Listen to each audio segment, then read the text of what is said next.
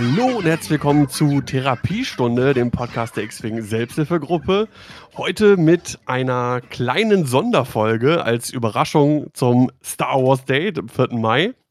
Äh, wir nehmen jetzt ein paar Tage vorher auf. Ich hoffe, ich kriege das auch alles hin, pünktlich und so, das zum 4. Mai zu releasen, aber sollte kein Problem sein. Wir nehmen sehr, sehr zeitnah auf. Mein Name ist Daniel a.k.a. Scumden und wie immer am Start ist auch Sebastian a.k.a. Rashtar. Saw Gerrera lag falsch und deswegen ist Tech jetzt tot. I have spoken. Spoiler-Alarm, Spoiler-Alarm, Spoiler-Alarm. Wir werden ja wohl heute sowas von Hardcore spoilern. Also ich denke mal, da können wir gleich richtig in die Vollen starten. Genau. Ähm, vielleicht, ich würde da noch ein eigenes Thumbnail machen, wenn ich das bei YouTube dann hochlade. Wenn ihr das jetzt seht, dann habt ihr das schon gesehen. Äh, da muss man, glaube ich, noch darauf hinweisen, über welche Sachen wir überhaupt irgendwie sprechen wollen. Wir machen nämlich eine kleine Sonderfolge über die äh, Star Wars-Serien, die es in letzter Zeit gab. Äh, angefangen von äh, Andor, das ist auch ja schon ein bisschen her, haben wir aber noch nicht ausführlich besprochen. Und ich glaube, äh, uns beide ist es ein großes Anliegen, über Andor zu sprechen. Auf jeden Fall. Ähm, in, dann natürlich die Mando Season 3. Wir wollen Ausblick auf äh, Ahsoka geben, was man bis jetzt schon weiß. Gab ja auch ein, zwei Trailer dazu. Und ähm, ja, Bad Batch hast du gerade schon angesprochen. Das kann man ja zumindest noch mal kurz schneiden. Genau, genau, genau. So richtig vorbereitet äh, sind wir vor allem auf Andor und auf Mando Season 3. Also auf Mandor. Auf Mandor. Mandor ist auch schön. Genau. Ja. Und äh, ich habe mir halt gedacht, ähm, weil ich jetzt so zum Star Wars Tag selber nichts irgendwie groß machen kann. Ich habe erst überlegt, hier nochmal X-Wing Stream irgendwie zu machen zum Star Wars Day. Ähm, aber ich bin am 4. Mai abends auf ein fettes Brotkonzert. Die geben ihre Abschiedstour. Und ja. das heißt, da kann ich auch sonst nichts machen. Aber ich glaube, das ist vielleicht äh, so, so, ein kleines Schmankerl für die Community da draußen. Und der eine oder andere hat da vielleicht Freude dran, guckt sich das oder hört sich das dann ganz, ganz gerne an. Ich bin beim Arzt. auch schön. Lass mich im Bagdad-Tank legen. Ja, oh Mann. So wie Boba. Immer schön genau. im, im Bagdad abhängen. Ja, ja, echt nicht schlecht, ne? Na Narben wegmachen. Ist ja so ein bisschen auch so ein Lifting dann vielleicht, ne? So ein Bagdad-Tank. So ein bisschen schönes äh, Sprudelbad dazu. So eine, ja. so eine Bathbubble. Genau. Super. Ja. Ja, als erstes wollen wir so ein bisschen über Andor sprechen. So ein bisschen, was wir davon gehalten haben. Äh, so unsere Emotionen dazu. Wie hat es uns gefallen? Eventuelle Kritik. Ähm, wie hat es der internationalen Community gefallen? Genau. Äh, du, du hast ein paar Rezensionen auch irgendwie gesehen. Ich, ich habe mir die Rezensionen jetzt gar nicht so genau dazu angeguckt. Also ähm, ich habe Rezensionen waren eigentlich alle relativ positiv. Witzigerweise habe ich aber immer so durch die ähm, Blume gelesen, dass das wohl international nicht gut angekommen ist. Das scheint wohl eine der eher schlecht gesehenen Star Wars-Serien zu sein, was natürlich vielleicht auch an dem nicht sonderlich zugstarken Namen liegt. Ich meine, wenn du eine Serie hast, die heißt Boba Fett oder Obi-Wan, dann wird die wahrscheinlich eher mal so Impuls geschaut, als wenn du jetzt äh, Andor hast, den man halt wirklich nur kennt, wenn man ähm, Gott, wie hieß er denn jetzt? Rogue One? Rogue One gesehen hat. Ja, ja, ja, ich denke auch. Ähm, ja, Vielleicht ein paar allgemeine Facts, nochmal Hintergründe. Ähm, Andor gab es ja auf äh, Disney Plus in der äh, Rolle wieder Diego Luna als Cassian Andor, den man aus Rogue One kennt. Ähm, vom Konzept her war es schon von vornherein aufgebaut als äh, Spiona Spionage, Spionage-Thriller. Geiles Wort auch, ne? ähm, und das war so als Konzept gedacht und zog sich dann quasi auch durch die ganze Show hindurch. Ähm, absichtlich nicht mit, wie du schon gesagt hast, keine großen Namen, äh, Skywalker, Boba Fetts, ähm, machtsensitive Jedi und sonst irgendwas. Ich meine, am Ende kann natürlich immer noch rauskommen, dass Andor eigentlich auch ein Skywalker ist, weil eigentlich sind sie doch am Ende alle Skywalker. Ja. Kann sich ja jeder nennen, so wie er will. ne? Ich heiße Andor. Daniel Skywalker. Andor, Andor Solo. Andor Solo. Ja, Solo passt ein bisschen besser zu, zu, äh, zu Cassian irgendwie, ne?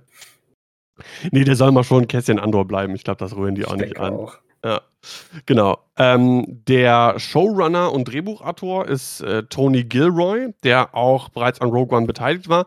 Ähm, da habe ich ein bisschen widersprüchliche Aussagen irgendwie recherchiert.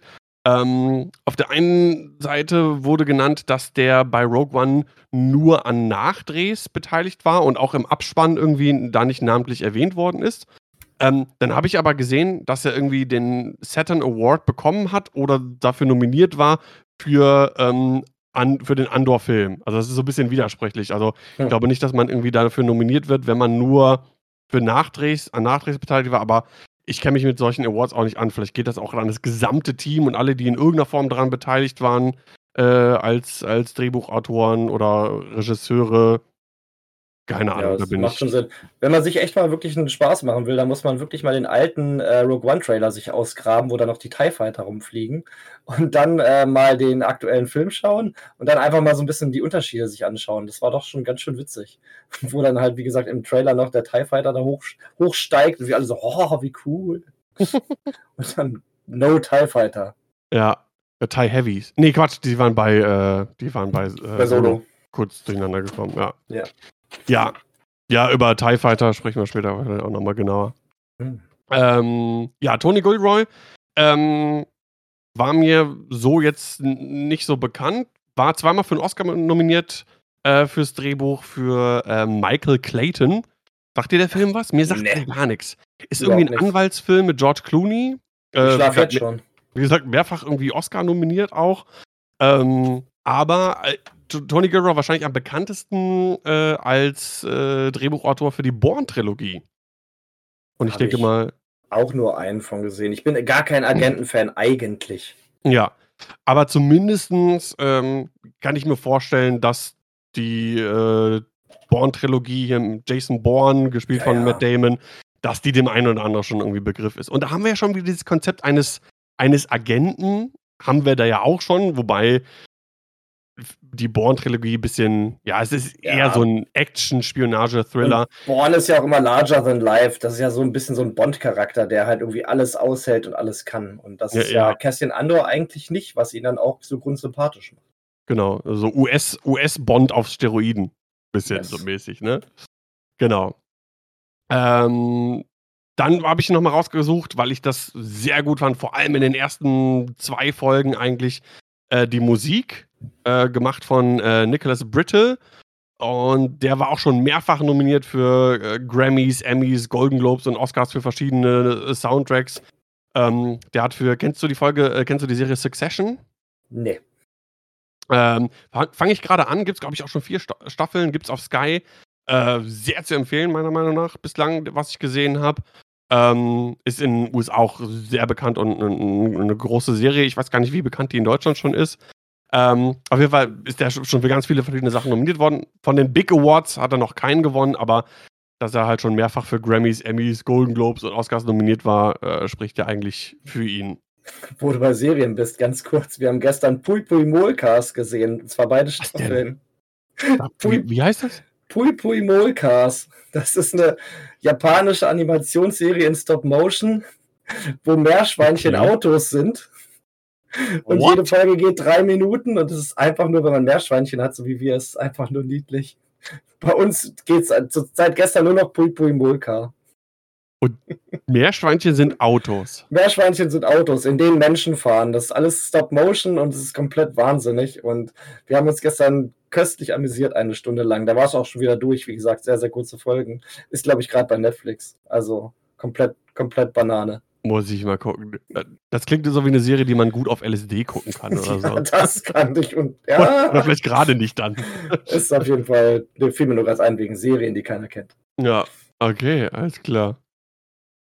Ähm, ja, kurz, ich habe mir noch ähm, drei Schauspieler, beziehungsweise zwei Schauspieler, eine Schauspielerin rausgesucht, die für mich jetzt persönlich so irgendwie so nochmal einen besonderen, besondere Erwähnung irgendwie verdienen, beziehungsweise nochmal kurz Hintergrund. Äh, ja, Diego Luna natürlich klar, als Cassian Andor. Ähm, der hat auch einen Golden Globe, äh, eine Golden Globe-Nominierung bekommen für, für Andor. Und es ist, soweit ich das sehen konnte, ähm, der erste Schauspieler, der für einen großen Award in einer äh, Star Wars-Serie oder auch Film nominiert war Ja, in der cool. Hinsicht. Aber das ohne Gewehr. Also da äh, hätte ich noch ein bisschen tiefer recherchieren müssen. Ähm, Ja, also die Star Wars-Filme an sich, ne, also insbesondere natürlich die Originaltrilogie, äh, die hat ja auch mehrere Oscars bekommen, aber ich glaube, für schauspielerische Leistungen, ähm, weiß ich nicht, ob es der, der einzige ist, aber zumindest eine der, der wenigen äh, Ausnahmen. Und äh, Clone Wars hat tatsächlich auch relativ viele Nominierungen bekommen und äh, Ja. Auszeichnungen. Das war mir gar nicht so bewusst. Bei meinen Recherchen bin ich darüber gestolpert und äh, war doch sehr überrascht. Insbesondere, weil ich die, die ersten Clone Wars Staffeln tatsächlich auch gar nicht so gut fand. Nee, die überspringe ich auch mal, wenn ich rewatche. Ich fange auch immer erst so ab Staffel 3 an oder irgendwas. Aber Ja. das ist auch so ein bisschen wie bei, wie bei Rebels. Rebels, die erste Staffel, gefällt mir jetzt persönlich auch nicht so. Aber ab Staffel 2 ist Rebels für mich halt absolut oberfantastisch. Weshalb Ja. ich mich auch sehr, sehr auf Ahsoka freue, wo wir ja später noch drüber sprechen. Genau. Ähm, das, die Serien müssen sich immer erstmal finden in der ersten Staffel, finde ich immer, die Animationsserien zumindest. War bei Bad Batch auch schon so, wo ich zweite Staffel auch besser fand als die erste. Ja, ich meine, die, die erste Folge fängt meistens gut an. Da bleibt man gut dran. Also gerade auch zum Beispiel die erste äh, Folge von, von Rebels, ne, ne, mit so mit so einem quasi einem ja, terroristischen Anschlag so auf Ja. der Straße äh, auf Lothal, fand ich schon irgendwie cool, ging, ging mit, mit so einer ernsten Thematik rein. Aber was auch die, das Problem bei, bei einigen Star Wars-Serien auch ist, ist halt die manchmal etwas, meiner Meinung nach, zu hohe Anzahl an Füllerfolgen. Ja, ja, ja. Ja, der Mando möchte bitte da mitsprechen. Ja. Ja, da kommen wir später noch zu. genau. Ähm, dann Diego Luna, mir noch bekannt, äh, vielleicht dem anderen an, anderen auch äh, aus Narcos Mexiko. Da spielt er so auch mit so die Hauptrolle als äh, Kartellboss Felix Angel Gallardo. Hm. Und äh, su super geil. Also, wie der den auch spielt, ist wirklich, wirklich, wirklich sehr gut. Also wirklich ein, ähm, auch eine Charakterentwicklung drin bei, bei, bei Narcos Mexiko. Also man fängt an, äh, der fängt an so als so ähm, Polizist in irgendeinem, in irgendeiner mexikanischen Provinz äh, mit, ja, doch, äh, kann geschmiert werden, wie das wahrscheinlich generell irgendwie in, in Mexiko äh, problematisch ist, aber ihm bleibt auch so ein bisschen keine andere Möglichkeit. Er möchte irgendwie aufsteigen, möchte für seine Familie sorgen und gerät dann immer weiter irgendwie in diesen, äh, in dieses Kartell und in das Drogenbusiness rein. Und äh, am Ende ist er so echt so ein bisschen so der ultimative Bösewicht. Also so eine ganz krasse Charakterentwicklung. Ist so ein bisschen bei Drogenserien irgendwie so der Usus, dass das so charakterstark ist. Ne? War ja bei Breaking Bad auch. Ja. Dass es da so einen starken Hauptcharakter gibt. Ja, krass. Ich bin Also aber, also nach, nach Agentenkram sind Drogensachen eigentlich mein absolut unliebstes äh, Genre. Das Einzige, was ich nochmal ab und zu schauen kann, ist äh, Requiem for a Dream, wenn es einem so richtig schlecht gehen soll. Ja, absolut. Äh, ja, also da ist auch äh, Depressionsalarm angesagt. Definitiv. Ja. Nee, und ähm, ich finde, ähnlich wie es bei Breaking Bad ist, als auch äh, bei zum Beispiel Game of Thrones, das Setting ist fast nebensächlich, weil es wirklich halt so character-driven ist. Also es Ja. lebt eigentlich von den, von den Charakteren, von den Schauspielern, von den zwischenmenschlichen Beziehungen. Und äh, Narcos, äh, sowohl Narcos an sich als auch die vierte Staffel von Narcos ist quasi eine Art Spin-off, nennt sich dann Narcos Mexiko, ähm, von der es dann auch wiederum irgendwie weitere Staffeln gibt. Äh, kann ich also absolut nur empfehlen. Also Wäre es in wirklich. den 90ern, wäre es Narcos Extreme, weil in den 90ern hieß alles Extreme. Na, er spielt ja auch zum Teil in den 90ern. Ist es aber auch Extreme. Es ist auch extrem, ja, genau. ja, Ja, sehr cool. Ich meine, das geht ja auch bei Andor, das ist ja auch sehr charakterdriven. ja, absolut. Lebt voll von den Schauspielern und von, von den Charakteren. Ja. Genau, dann, äh, boah, ich weiß nicht, wie man den Namen ausspricht. Stellan Skarsgård. Ja, wir bleiben mal so, so hätte ich es auch gesagt. Genau, der spielt den, den Luthen. Äh, Fantastisch. äh, ein schwedischer Darsteller. Ähm, den kennt man. Boah, der hat bei Thor mitgespielt, Avengers. Ähm, bei. Ich bin gerade am überlegen, wo, wo kennt man den noch? her? Jetzt äh, bei, bei Dune, da spielt er den von den Harkonnen, den, den, den Baron quasi, Baron Harkonnen Ja, in der Neuverfilmung. Den haben wir neulich erst wieder gesehen. Der ist nicht so gut, wie er sein könnte, der Film, der neue Dune, aber fantastisch gedreht. Ich habe den tatsächlich vor ein paar Tagen erst das erste Mal gesehen. Wir waren im Kino und haben ihn neulich nochmal auf äh, Prime gesehen. Genau, weil es den, genau, den jetzt auf Prime nämlich gab, da habe ich mir nämlich mal angeguckt, war noch ja. so auf meiner Bucketlist. Wir kennen ja den alten Dune-Film und wir haben auch die Dune-Serie gesehen und Sarah, also meine Frau hat auch die äh, Dune-Bücher gelesen bis zum vierten, glaube ich. Und äh, wie gesagt, ist, ist nicht schlechter Film, aber äh, könnte besser sein. Ich finde halt die Stadt, also wo es spielt, ähm, Araken, die ist sehr, sehr menschenleer. Da fehlt mir so ein bisschen der menschliche Bezug, den ich halt dabei Andor habe. Stimmt. Ähm, ich weiß gar nicht, haben wir da letztens in einer X-Wing-Podcast-Folge drüber geredet, über Dune? Nee, ich wüsste nicht. Also nicht, nee, weil ich dann, hab, dann war das irgendwo äh, bei irgendwas anderem. Ähm, oder war es die Folge, wo du nicht da warst? Die letzte. Dann könnte, redet über coole Sachen, wenn ich nicht könnte, da bin. Könnte, könnte sein, weil irgendwie habe ich gerade so, so ein Flashback. Und da habe ich nämlich auch irgendwie darüber geredet, dass ähm, ich ich habe erst das Buch angefangen zu lesen. Das wurde mir dann aber irgendwie, fand ich sehr zäh und habe es dann tatsächlich nicht weitergelesen. Also eins wirklich der wenigen Bücher, die ich nicht zu Ende gelesen habe. Ähm, fand aber das ganze Setting und die Story an sich schon irgendwo interessant, aber ja, fand es schwer zu lesen. Krass. Und ähm, habe dann den Film gesehen und was nicht so häufig passiert, also wirklich, es sah genau so aus oder sehr, sehr nah an dem, wie ich mir das beim Lesen vorgestellt habe. Ähm, ja, also vom, bis, vom, visuellen her ist es fantastisch. Genau, bis auf, und ne, da gebe ich dir recht, also ähm, da, da, ist keine richtige Stadt, also es wirkt alles sehr karg und ja. ja. Aber vielleicht ist es auch Absicht. Das kann, also weiß ich nicht. Vielleicht Wird man ja sehen im zweiten Teil. Also genau. Also die späteren Bücher werden auf jeden Fall absolut wahnsinnig. Äh, da, also spätestens ab dem zweiten, dritten Buch äh, hätte ich verstanden, wenn du ausgestiegen wärst. Okay, ja, mir ging es dann teilweise beim ersten so. Ich habe es fast zu Ende gelesen, aber ähm, naja, nicht ganz geschafft. Ähm, ja, und auf jeden Fall, der, der Schauspieler Stellan Skarsgård hat ähm, einen Golden Globe bekommen als bester Nebendarsteller für die Serie Chernobyl. Die ich auch noch nicht gesehen habe, aber die will ich oh, auf jeden Fall nachholen. Aber ich habe halt auch keinen Sky. Fantastisch.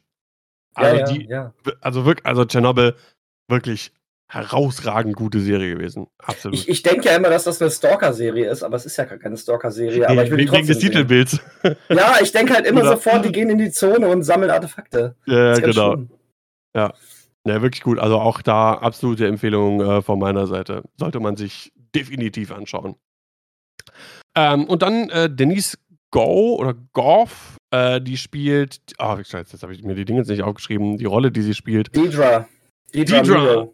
Genau, Deidre Miro, die äh, ISB-Agentin, irische Schauspielerin. Gar nicht so viel Fernseh- oder, oder Filmauftritte, ist eher eine prämierte Theaterschauspielerin. Aber die habe ich mir nochmal rausgegriffen, weil ich die auch super fand. Also ähm, richtig, richtig gut. Ja, die aber auch nur im Zusammenspiel mit ihrem Boyfriend. Ihrem Boyfriend? Ähm, Cyril. Cyril, Cyril irgendwas. Kein oder so? Cyril Kein, genau, irgendwie so. Und nur, also in dem Zusammenspiel zwischen ihm, der ja anfängt als kleiner ähm, Sicherheitsmann und sich dann halt irgendwie so ein bisschen hochschläft, so in ihre Gefilde. Ähm, oh, das Zusammenspiel von den beiden war so super. Sexuelles, nicht das Nein, aber wie er sie schon gestalkt hat halt die ganze Zeit, das war so krass. Ja. Und das war einfach, da hat man halt auch mal gesehen, dass man, wenn man es möchte und einen Charakter richtig anlegt, kann halt auch das Imperium mal eine Zeit lang sogar sehr positiv rüberkommen, fast sympathisch, obwohl es dann natürlich wieder umschlägt und das Imperium dann natürlich wieder trotzdem die äh, abgrundtief böse Fraktion ist. Aber ja. man versteht halt, warum Charaktere das tun, was sie tun in der Serie. Und das ist halt eine von den Sachen, da kann ich jetzt ja schon mal spoilern, was ich an Andor so unglaublich fantastisch finde. Man, ich glaube den Charakteren, dass sie handeln aus ihrem aus ihrer ähm, Motivation raus. Und nicht einfach nur, weil das Drehbuch ihnen das befiehlt. Ja, ja, absolut. Fand ich auch. Genau. Ja, und das, das erstmal so zu, zum allgemeinen Hintergründen. Man könnte da noch so viele Charaktere an, an, anwählen. Die, die Mutter von Andor ist super. Die äh, Mon Mothma ist super. Also sind auch so viele gute Charaktere genau. dabei. Ja. Aber äh, genau, die, die Mutter, halt raus. Die Mutter von Andor, ich habe gerade den Namen in der Serie vergessen. Die Schauspielerin ist Fiona Shaw. Marva. Mar genau, Marva, Marva Andor, gespielt von Fiona Shaw. Fiona Shaw kennen die meisten wahrscheinlich als Tante Petunia aus äh, den äh, Harry Potter-Filmen. Ja. ja, genau. Und natürlich der absolut zweitbeste Astromech aller Zeiten, My Boy BEMO. Nach Chopper der beste Astromech, den es gibt bei Star ja, Wars. Den fand ich auch super. Der war so gut. Der war so niedlich. Genau. Ich meine, generell viele. Ich fand äh, Bix auch irgendwie cool. Ja. Ähm, und ähm, den, den, äh, diesen dicken Sicherheitstypen. Ja, Äh, ja. ich, ich weiß, ich ja, frag mich jetzt nicht, wie der heißt oder so, aber ich glaube, wenn ich jetzt äh, so despektierlich sage, glaube die meisten wissen, wen ich meine, mit den Koteletten und so. Ähm, ja, ja. aber ja, du hast wahrscheinlich auch auf Englisch gesehen. Ja, ne? auf jeden Fall. Wir gucken Genau. eigentlich alles auf Englisch. Und er hatte auch so ein, wa- was ist das? Ist das so ein schottischer Akzent, glaube ich, irgendwie so? er war auf jeden? Fall richtig geil zu dienen. Das war Ja. voll sein Ding. Ja, der, der, der war Schluss. super. Ich glaube, ich glaube, ich glaube, klingt auf jeden Fall irgendwie schottisch. Also ich bin Ja. da kein, kein Experte, aber äh, da ich grundsätzlich, die, also fast alle Sachen irgendwie auf, auf Englisch gucke. Ja. Willst du Ich noch mal erkenne- den irgendwie- ungefähren Handlungsbogen spannen von Andor oder in welcher Zeit das äh, Star Wars technisch verortet ist? Oder gehen wir Ähm, davon aus, dass die Zuhörer das wissen? Das können wir machen, denn äh, das ist besonders erwähnenswert. Also äh, insofern, als das äh, in der ersten Episo äh, Episode der, der, der Serie eingeblendet wird, das, da steht dann äh, 5BBY, also 5 Before Battle of Yavin. Das ist ja für alle Star Wars-Fans, wie alle Star Wars-Fans wissen, die ähm, Zeitrechnung, zumindestens äh, ja, was, was die ganze Spanne anbelangt äh, im Star Wars-Universum an sich und natürlich dann auch für die, für die Zeitnehmer nach, nach, nach dieser Schlacht halt. Ähm, ne, Battle of Yavin, die Schlacht um den ersten Todesstern, Zerstörung des ersten Todessterns. Und äh, tatsächlich ist es das erste Mal in irgendeiner Disney Plus Show, dass äh, das Jahr ganz explizit erwähnt wird. Ja. Das haben wir zum Beispiel beim Mando auch nicht. Da, Ähm, da weiß man es, wenn man es nachliest bei Wiki, genau, aber es wird, es wird nicht eingeblendet, du hast recht. genau, es wird nicht eingeblendet oder explizit erwähnt. Ja, Ja. Und das ist das erste Mal äh, bei Andor. Warum? Ich bin mir gar nicht so sicher. Also, ähm, ich denke mal, da wir Andor schon kennen aus Rogue One, Ja, Und und wir wissen, dass er stirbt. wir wissen, dass er stirbt und wir wissen, dass ähm, Rogue One ja quasi mit dem Beginn von Episode 4 endet. Mhm. Ähm, vielleicht um den Sch- Zuschauer oder Zuschauerin direkt abzuholen. Nicht, dass man sich wundert, hä, Andor ist doch tot. Also, kann, weiß ich nicht, keine Ahnung. hier sind noch fünf Jahre Zeit, bis der Mann stirbt. Also ihr Genau. dürft die Serie auch schauen, der ist nicht gleich kaputt. Genau, genau. Ne? Und dass man vielleicht einordnen kann, auch vielleicht. Naja, ist Spielraum für mehrere Staffeln? Wenn ja, Ja. wie viele? Ähm, ja. Ist halt auch die Frage, wie, über, über welche Zeitspanne ging jetzt die erste Staffel? Auch das, ähm, das bleibt so ein bisschen unklar, finde ich. Mhm, ja, stimmt. Ich glaube, das kann man sicherlich auch irgendwo rauslesen, oder vielleicht wurde das auch irgendwo mal in einem Nebensatz erwähnt, aber ich denke auch, dass das über länger als ein Jahr bestimmt geht. Ja, es ist halt die Frage vor allem, ähm, Andor taucht ja nachher irgendwie unter und ist auf diesem, auf diesem Strandplaneten, der so ein bisschen an Scarif erinnert. Und da ist ja auch sicherlich Zeit vergangen, weil er da ja auch Genau. schon ein neues Girlfriend hat und so.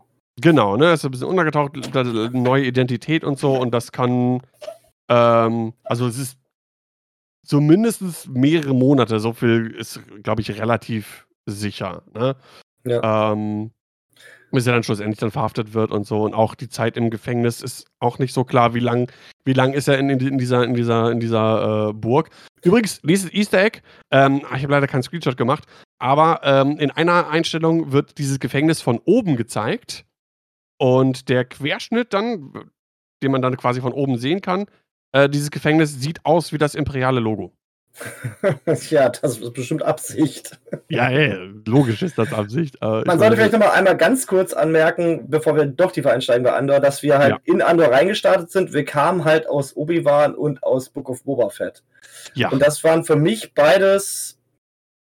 Book of Fett war für mich eine große Enttäuschung und Obi-Wan mich war für mich eine ziemliche Enttäuschung, um das mal so auszudrücken. Da war ich, da waren zwar einzelne Folgen ganz gut, oder mir hat zum Beispiel die Performance halt äh, von Obi-Wan an sich gefallen, von ähm, Ewan und- genau Hugh McGregor, aber beide Serien haben lange nicht das Potenzial entwickelt, was sie hätten entwickeln müssen eigentlich. Vor allem, weil Book of Boba Fett ja nochmal zwei Folgen lang vom Mando geentert wurde, was Mando Staffel 3 nicht gut getan hat, um das schon mal zu spoilern.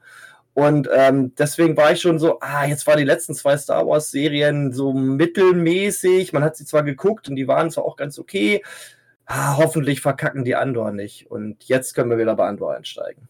Ja, ja, ja, sehe ich genauso. Also Book of Boba Fett, ähm, wir hatten es ne, im X-Wing-Podcast auch schon mal äh, angerissen, erwähnt. Ähm, und hat dem ganzen Charakter überhaupt nicht gut getan. Vor allem, ich bin großer Boba Fett-Fan, ne? Boba-Tattoos und so. Ähm, und äh, ja, es hat das Ganze irgendwie entzaubert, zu, zu weich gemacht. Ähm, ich glaube, in der Folge mit, mit, mit, mit Jannis, der hat es, glaube ich, auch erwähnt, äh, dass man einfach mal ein, Bad Boy nicht einfach mal auch ein, ein Bösewicht, ein Bösewicht lassen sein kann, ja. sondern äh, der musste dann doch irgendwie äh, gut werden. Und ähm, das ist halt das Besondere zu Andor, weil Andor ist sehr dunkel, äh, es ist, fühlt sich sehr erwachsen an. Ne? Ja. Da, da, steigen wir jetzt so ein bisschen ein.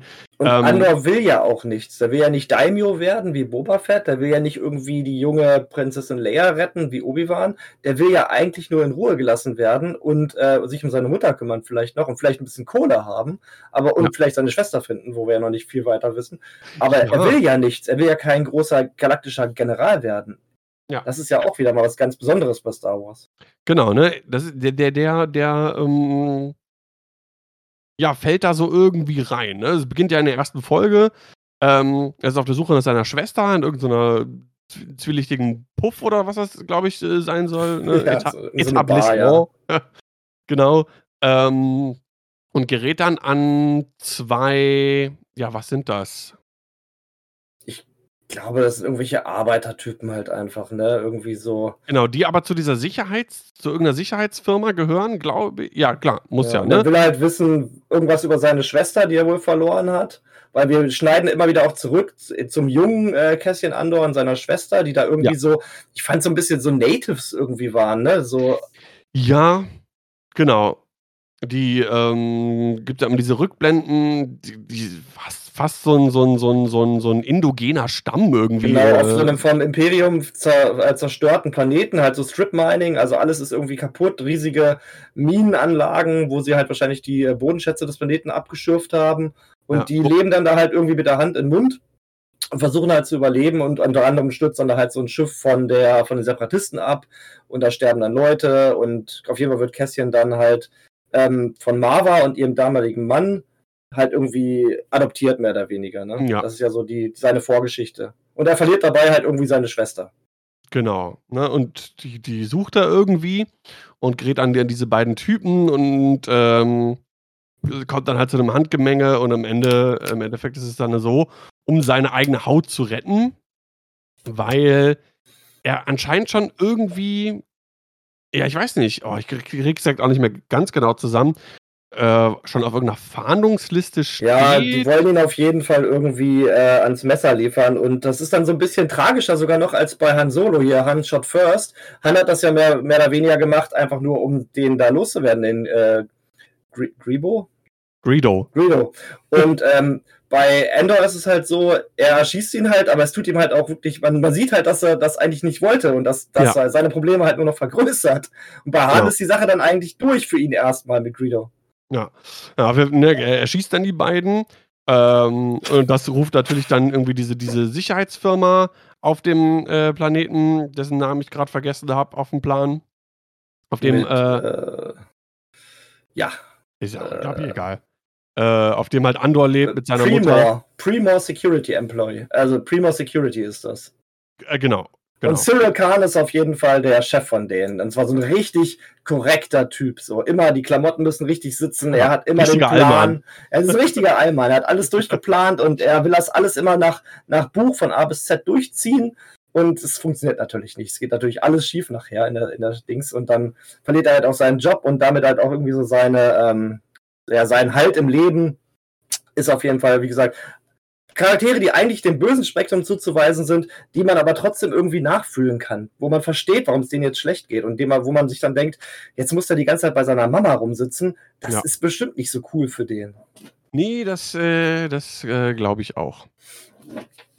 Ja, und im Prinzip dann, dann gerät er halt da irgendwie so, so rein und wird dann halt verfolgt und äh, so nimmt das Ganze seinen Lauf und äh, er nimmt dann halt irgendwie, kriegt er Kontakt zu diesem ähm, ja, Rebellen. Ja, was für eine Rolle ist der? So ein Untergrundführer, ne? Führer, ja. ne? Luthen. Ja, weil Andor hat halt so einen MacGuffin. Der hat halt irgendwie so ein imperiales Dingsbums, was halt irgendwas machen kann und das hätte halt Luthen gerne. Ja, genau. Und ähm, ja, im Prinzip äh, gerät dann immer mehr da rein und äh, hat dann quasi den Auftrag, diese imperiale Basis irgendwie einzunehmen und dort, ähm, ja, was, was, sind das, was, was die da klauen äh, von, diesem, von dieser imperialen Basis? Geld. Das, sind das Credits quasi? Ja, oder? Was man ganz ja. kurz sagen muss, was cool ist an der Serie, die hat immer so einen Dreigestirn. Das sind immer so drei Folgen, die so einen überspannenden Handlungsbogen haben und dann kommt im Grunde wieder neue drei Folgen, die einen Handlungsbogen haben. Das heißt, man hat also nicht eine durchgehende Geschichte, man, er hat schon eine durchgehende Geschichte von vom Anfang bis Ende, aber es sind immer so drei Folgen, die am engsten zusammenhängen und danach ist meistens immer noch so ein ähm, Themen- oder Schauplatzwechsel. Mhm, ja, und ja. das fand ich auch sehr, sehr cool. Das heißt, die ersten drei Folgen sind halt so die Rückgeschichte von Andor und halt sein Leben hier auf dem Planeten, dessen Namen ich gerade nicht weiß, wo seine Mutter wohnt. Primo. Ist das Primo? No. Ja, wenn, sagen wir jetzt einfach mal. Ja, also auf jeden Fall auf dem Planeten, wo seine Mutter wohnt. Und ähm, dann sind wir halt, in den nächsten drei Folgen kommen wir halt in so eine Art Heist-Geschichte, wo er sich halt mit Rebellen trifft, die ist so eine richtige Untergrundorganisation. Und dann müssen sie halt im Grunde den Angriff auf eine imperiale Basis wagen und da wirklich Geld klauen. Also wirklich die dreckigen Rebellen, die halt auch wirklich mal dreckig dargestellt sind, die auch wirklich ähm, nicht die coolsten Charaktere sind, die klauen halt Geld, weil sie brauchen das, damit sie ihren ja. Widerstand ähm, finanzieren können. Okay. Ja, ich wusste nur irgendwie noch im Hinterkopf, dass was Wertvolles ist. Ich wusste gar nicht mehr, hatte gar nicht mehr ja, auf dem Schirm. Geld. Dass das sich einfach, einfach Credits im Prinzip sind. Ja. Ah. Genau. Ah, und ähm, ja, in diesen, in diesen ersten Folgen finde ich, äh, deswegen hatte ich nochmal nachgeguckt, wer die Musik gemacht hat. Ich finde diese, diese, diese Musik, wie das aufgebaut, dieses Düstere, ähm, ich finde generell das Setting in Kombination mit der Musik hatte so ein bisschen was von ähm, ja, Blade Runner eigentlich. Daran hat es mich irgendwie stark erinnert. Ja. Äh, mit so ein paar Cyberpunk-Anleihen, nicht so krass, aber äh, schon auch ja, stehen da so ein bisschen durch. Ähm, und ich finde, das hat diese ganze Stimmung super, super aufgebaut und äh, ja. hat Bock auf mehr gemacht. Dann, ich finde, ich hatte kurzzeitig ein, ein klein, kleines Tief, wo man dachte, so, ja, ne, langsam. Also die ganze Zeit im Wald rumgesessen haben. Genau, langsame Erzählung, auch gut, ja. sich Zeit nehmen und nicht bam, bam, bam, bam, so. Die Charaktere das, einführen und das so ein genau. bisschen so die ganzen, also hier, wer sich mag, wer sich nicht mag. Und dann halt diesen einen Charakter, der halt dann schon so seine kleine Rebellenfibel geschrieben hat, so sein Rebellenmanifest. Genau. Ne, aber genau dann, wo ich, wo ich gedacht habe, so, jetzt könnte das Ganze mal ein bisschen Fahrt aufnehmen. Bam. Dann ja ging es auf einmal los. Das war schon ganz schön geil. Der, ich fand das ganz cool, da hat das Imperium jetzt halt auch so ein bisschen gesehen. Die haben da auf diesem Planeten, wo halt dieser Raubzug stattfinden sollte, haben die halt die, äh, das da lebende Volk halt auch so unterjocht und die haben den halt im Grunde verboten, halt äh, ihre Religion offen auszuüben, außer zu bestimmten Tagen. Und da, wo dieser Raubzug stattfinden soll, da kommt halt so eine Prozession von den dort lebenden äh, Menschen und die wollen dann da halt irgendwie so einen Meteoritenschauer sich anschauen. Und darunter verstecken sich dann halt auch Andor und seine Leute. Und der Meteoritenschauer ist ja dann sowas von einer der coolsten Star Wars-Szenen. Ja, es war ja geil. so gut gemacht. Vor allem, was damit auch noch alles zusammenhing, weil sie ja dann in diesem Meteoritenschauer noch fliehen. Dann natürlich klassische, wir schleichen uns rein, wir schalten die Wachen aus, so ein bisschen Splinter Cell-mäßig und oder hier ähm, Metal Gear Solid. Ja. Dann schönes Shootout, wo dann auch wirklich mal wieder irgendwelche Leute auch einfach mal so sterben, die man halt vorher lieb gewonnen hat, die sind dann einfach mal tot, weil die einfach ja. erschossen werden. Also was passiert halt, wenn man mit Blastern um sich schießt? Nicht so wie bei Obi-Wan, wo Leute mit Lichtschwertern durchbohrt werden und jeder überlebt. Ja, ja. Ja, also da, gab's, da waren die Stakes halt auch schon mal ein bisschen höher, weil das waren halt keine Übermenschen wie die fettesten Jedi-Soldaten, sondern es waren halt normale Menschen, die halt dann da einfach mal krepiert sind. Ja. Das wurde uns auch gezeigt. Das fand ich auch, das hat sehr gut reingepasst in die Serie. Ja, finde ich auch. Ähm, ja, finde ich dann sehr gut aufgebaut. Und dann nach diesem Heist hast du dann wieder ein, ähm, da wird dann diese Hintergrundgeschichte um Luthen und Mon Mothma wieder so mehr in den Fokus gerückt und aufgebaut und erklärt. Und ähm, die Schauspielerin, deren Namen ich jetzt leider auch vergessen habe von Mon Mothma. Gen, äh, Gen oh Gott, Genevieve O'Reilly. Genau, genau. genau. Ähm, die hat ja schon Mon Mothma gespielt bei Rogue One. Mhm. Und, Und wird es auch wieder machen bei Ahsoka? genau, und ich weiß gar nicht, ob die nicht sogar auch Voice Acting gemacht hat für Mon Mothma in einer der Animationsserien. Bin ich mir gerade aber nicht ganz Das sicher. würde mich nicht wundern. Ja. Genau. Und äh, die wirklich, äh, passt ja auch so gut. Perfekt. Ne? Al- Also äh, Wahnsinn.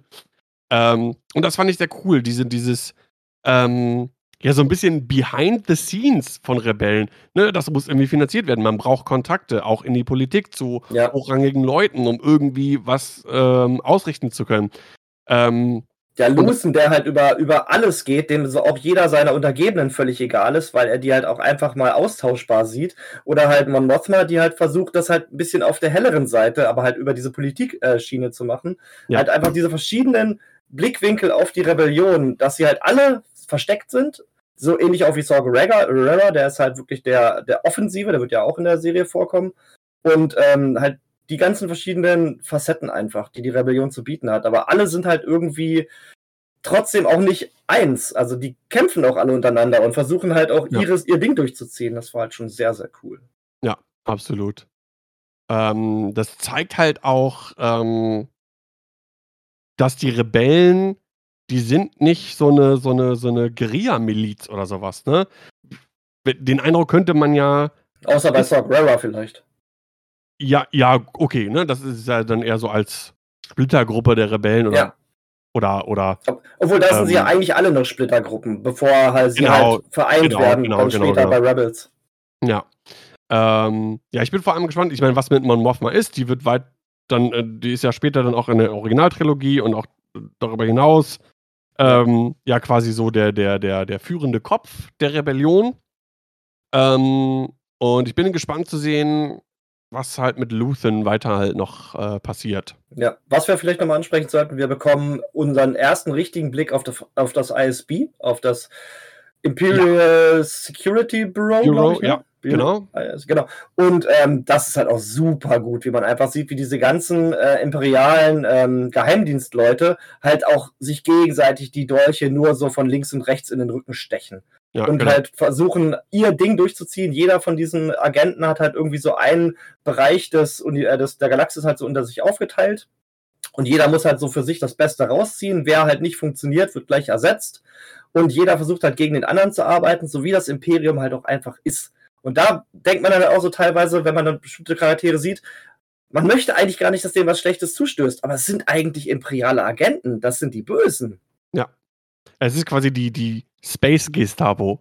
Ja, es Das ist so krass ne? gemacht. Die Sachen, über die die da halt reden, sind halt abgrundtief böse, aber man hat halt trotzdem so seine Charaktere, für die man dann halt irgendwie, für die man halt irgendwie ist, weil man halt möchte, dass die halt dann gewinnen gegen die anderen bösen Charaktere. Und Wobei, da erwische ich mich doch schon häufig, auch manchmal bei- irgendwie bei, bei Serien oder, oder auch Filmen, dass man doch manchmal irgendwie für den Bösen routet. Also so geht es mir so. Ja. so, ne, klar, am Ende ist immer cool, wenn, wenn der dann gewinnt, aber so, so zwischendurch, so so für so Teilziele, und das ist ja auch wichtig, um Ja. für Spannungsbogen und so weiter und so fort, will ich halt auch, dass der Plan des Bösen irgendwo aufgeht. so ein, oder? so ein Hans Gruber bei Stirb langsam ist halt auch schon einfach nochmal eine Ecke cooler als einfach nur der John McClane, der durch die Lüftungsschächte krabbelt. Ja, genau, Ist das stimmt. einfach so. Ja, also auf jeden Fall, das ISB war auch wirklich fantastisch. Und da sehen wir dann halt auch wieder hier unseren Freund ähm, Cyril. Ja. Cyril Khan, der dann halt da äh, für die Republik ist es da noch? Für die. Doch, ist die Republik, ne? Die neue Republik? N- Nee. Was kam, was kam nach? Was kam nach den Clone Wars und vor? Nee, ist das Imperium dann schon, ne? Also er arbeitet auf jeden Fall irgendwo in der Buchhaltung. Ganz einfach. Und hat dann einen richtigen also schon das Job. Imperium, ja. Ja, er arbeitet in so einem schönen Cubicle und hat dann da halt wirklich super langweilige Arbeiten zu verrichten, nachdem er seinen Job als Sicherheitschef verloren hat. Und hängt sich dann noch einfach an eine von diesen ISB-Agentinnen dran und die beiden, äh, ja, ja. haben dann auch so eine kleine Geschichte miteinander. Die Szene auch mit der Mutter. Er ist ja, ähm, er verliert ja seinen Job auf, wir nennen es jetzt mal Primo, ähm, äh, bei der Sicherheitsfirma oder was auch immer, bei dem imperialen Sicherheitsgedöns da irgendwie. Ja, Ähm, Ich glaube, das ist eine eigenständige Sicherheitsfirma, die aber dem Imperium unterstellt ist. Ja, Tribor, ja, ja, das ist eine, eine, genau. eine ähm, Geldfirma, die man anheuert. Genau. Ähm, und dann ist er dann auf, auf Coruscant, äh, nachdem er den Job da verloren hat. Und äh, wohnt dann noch irgendwie, irgendwie bei seiner Mutter wieder. Und das ist auch herrlich irgendwie. Das fand ich. Das, das, das passte irgendwie gar nicht so richtig rein, aber dadurch war es auch irgendwie so ein bisschen, bisschen cool, äh, wie er so ja wirklich so ein bisschen von seiner Mutter ja untergebuttert wird. untergebuttert. Ja. Untergemuttert, ja. Untergemuttert, also auch richtig krass. Ich glaube, da konnte jeder sich so ein bisschen reinfühlen, wie äh, die Mutter halt eigentlich das Beste für ihn will, für den Cyril, aber ihm sein Leben halt auch einfach gnadenlos zur Hölle macht. Ja, ja, ja. Ähm, und witzig natürlich auch da eine gute Gelegenheit, äh, mal wieder blaue Milch einzubauen. In, ja. äh, in eine Star Wars-Serie oder einen Star Wars-Film. Das war auf jeden Fall nett gemacht. Und halt in diesem äh, Folgenablauf haben wir dann halt auch nochmal Luthen, der halt eine der coolsten äh, Monologe führt in Star Wars, glaube ich, ever. Ich glaube, so gut geschrieben, einfach, also perfekt auf diesen Charakter abgestimmt, weil er trifft sich dann mit einem ähm, Spitzel, den er hat beim ISB Oh ja. Klärt, klärt dann so ein paar Sachen ab und die treffen sich dann da irgendwo auf so einem, auf so einem Gang, irgendwo in der Nacht. Und Lucen, ich habe jetzt hier die, den Text vor mir, ich will den jetzt nicht vorlesen, aber es ist auf jeden Fall ein unglaublich guter Monolog, der einfach sowas von deep, dark und böse ist, wie man, glaube ich, niemals einen Rebellen sich hätte vorstellen können. Und aber er ist halt ein Rebell, er ist halt eigentlich einer der Guten, aber er sagt halt ganz klar, er, er hat sich selbst im Grunde zerstört, seine Seele hat er zerstört, er will halt äh, für die Rebellion, alle hat er alles aufgegeben und es gibt halt kein Licht mehr in ihm und aber er ist halt eigentlich ein Guter und aber es ist so krass, so gut. Ja. Das ist richtig gut. Aber das war so eine Szene, da hatte ich richtig Gänsehaut, weil halt der Skarsgård wirklich sehr guter Schauspieler, sehr, sehr guter Text dazu und das war, war doll. Ja, und ne, unterstreicht halt auch schon wieder ähm, die, die Art des Charakters, den er, den, er, den er verkörpert, dass es halt auch auf der Seite der vermeintlich Guten ähm, ja, dunkle Züge gibt, ne? Also, dass quasi jedes Mittel recht ist, äh, um die Ziele zu erreichen, ne? Also, ähm, ich musste da so ein bisschen dran denken an, an, an Spock, äh, ne, und äh, das ja. Schicksal eines Einzelnen ist weniger wert als das Schicksal vieler. The need of the many and the need of the few. Genau, ja. genau, ja. Ne? Ja, super. Also auf jeden Fall, ich meine, es ist halt auch schön zu sehen, dass Star Wars einfach in jede Richtung funktioniert. Du kannst es halt lustig machen, du kannst es halt dramatisch machen, du kannst es dunkel machen. Und das ist halt wirklich so mit das Dunkelste, was Star Wars, glaube ich, zu bieten ja. hatte. Es und, ist halt, ja. Ja, also richtig gut. Und dann um einfach die Geschichte fortzuführen, wird Cassian Andor in Knast geschmissen. Ja. Und das ist auch ähm, also wirklich super geile Folgen, die, ja. die Knastfolgen. Ja. So ja. gut. Ähm, wir sehen da äh, Andy Serkis, den meisten ah. wahrscheinlich bekannt als äh, der Voice und ja, Face Actor von, von Gollum. Von Gollum. Mhm. Ähm, spielt auch, oh, wo hat er noch so ein Bösewicht gespielt? War das bei Guardians of the Galaxy? Ich nee, bei, ja, also erst bei Marvel und zwar als Claw. Ja. Da ist er auch dabei. Das war bei, ähm, mit dem Roboter. Wie hieß er denn? Ähm, Roboter? Ja, der zweite Avengers-Film auf jeden Fall. Age of Ultron. Ah, okay. Da ja. spielt er ja. den Claw. Das ist eigentlich ein Black Panther-Bösewicht. Stimmt, genau. Ja, Black Panther äh, auch relativ spät äh, gesehen, tatsächlich. Ja. Ähm, genau. Aber auf jeden Fall auch super, ge super gecastet auf jeden Fall, passte da auch total rein. Manchmal habe ich das Problem, wenn halt bekannte Schauspieler in irgendwelchen Serien oder so mitspielen, dass ich halt den Schauspieler sehe und nicht die Rolle. Da war es irgendwie so, da habe ich die Rolle gesehen, weil er es einfach sehr, sehr gut gemacht hat. Ja, vor allem, und das finde ich bei ihm, und das zeigt eigentlich, was für ein unfassbar guter Schauspieler der ist, ähm, diese, diese Gollum-Geschichte, die weiß man natürlich, aber die ja. haftet nicht so krass an nee, ihn, finde ich. abgelegt, auf jeden Fall. Ja. Ist aber, auch, ist aber auch gut, dass er da halt eine CGI-Figur war und man das Gesicht nicht so damit verbindet, sondern halt mehr so die Bewegung und die Stimme.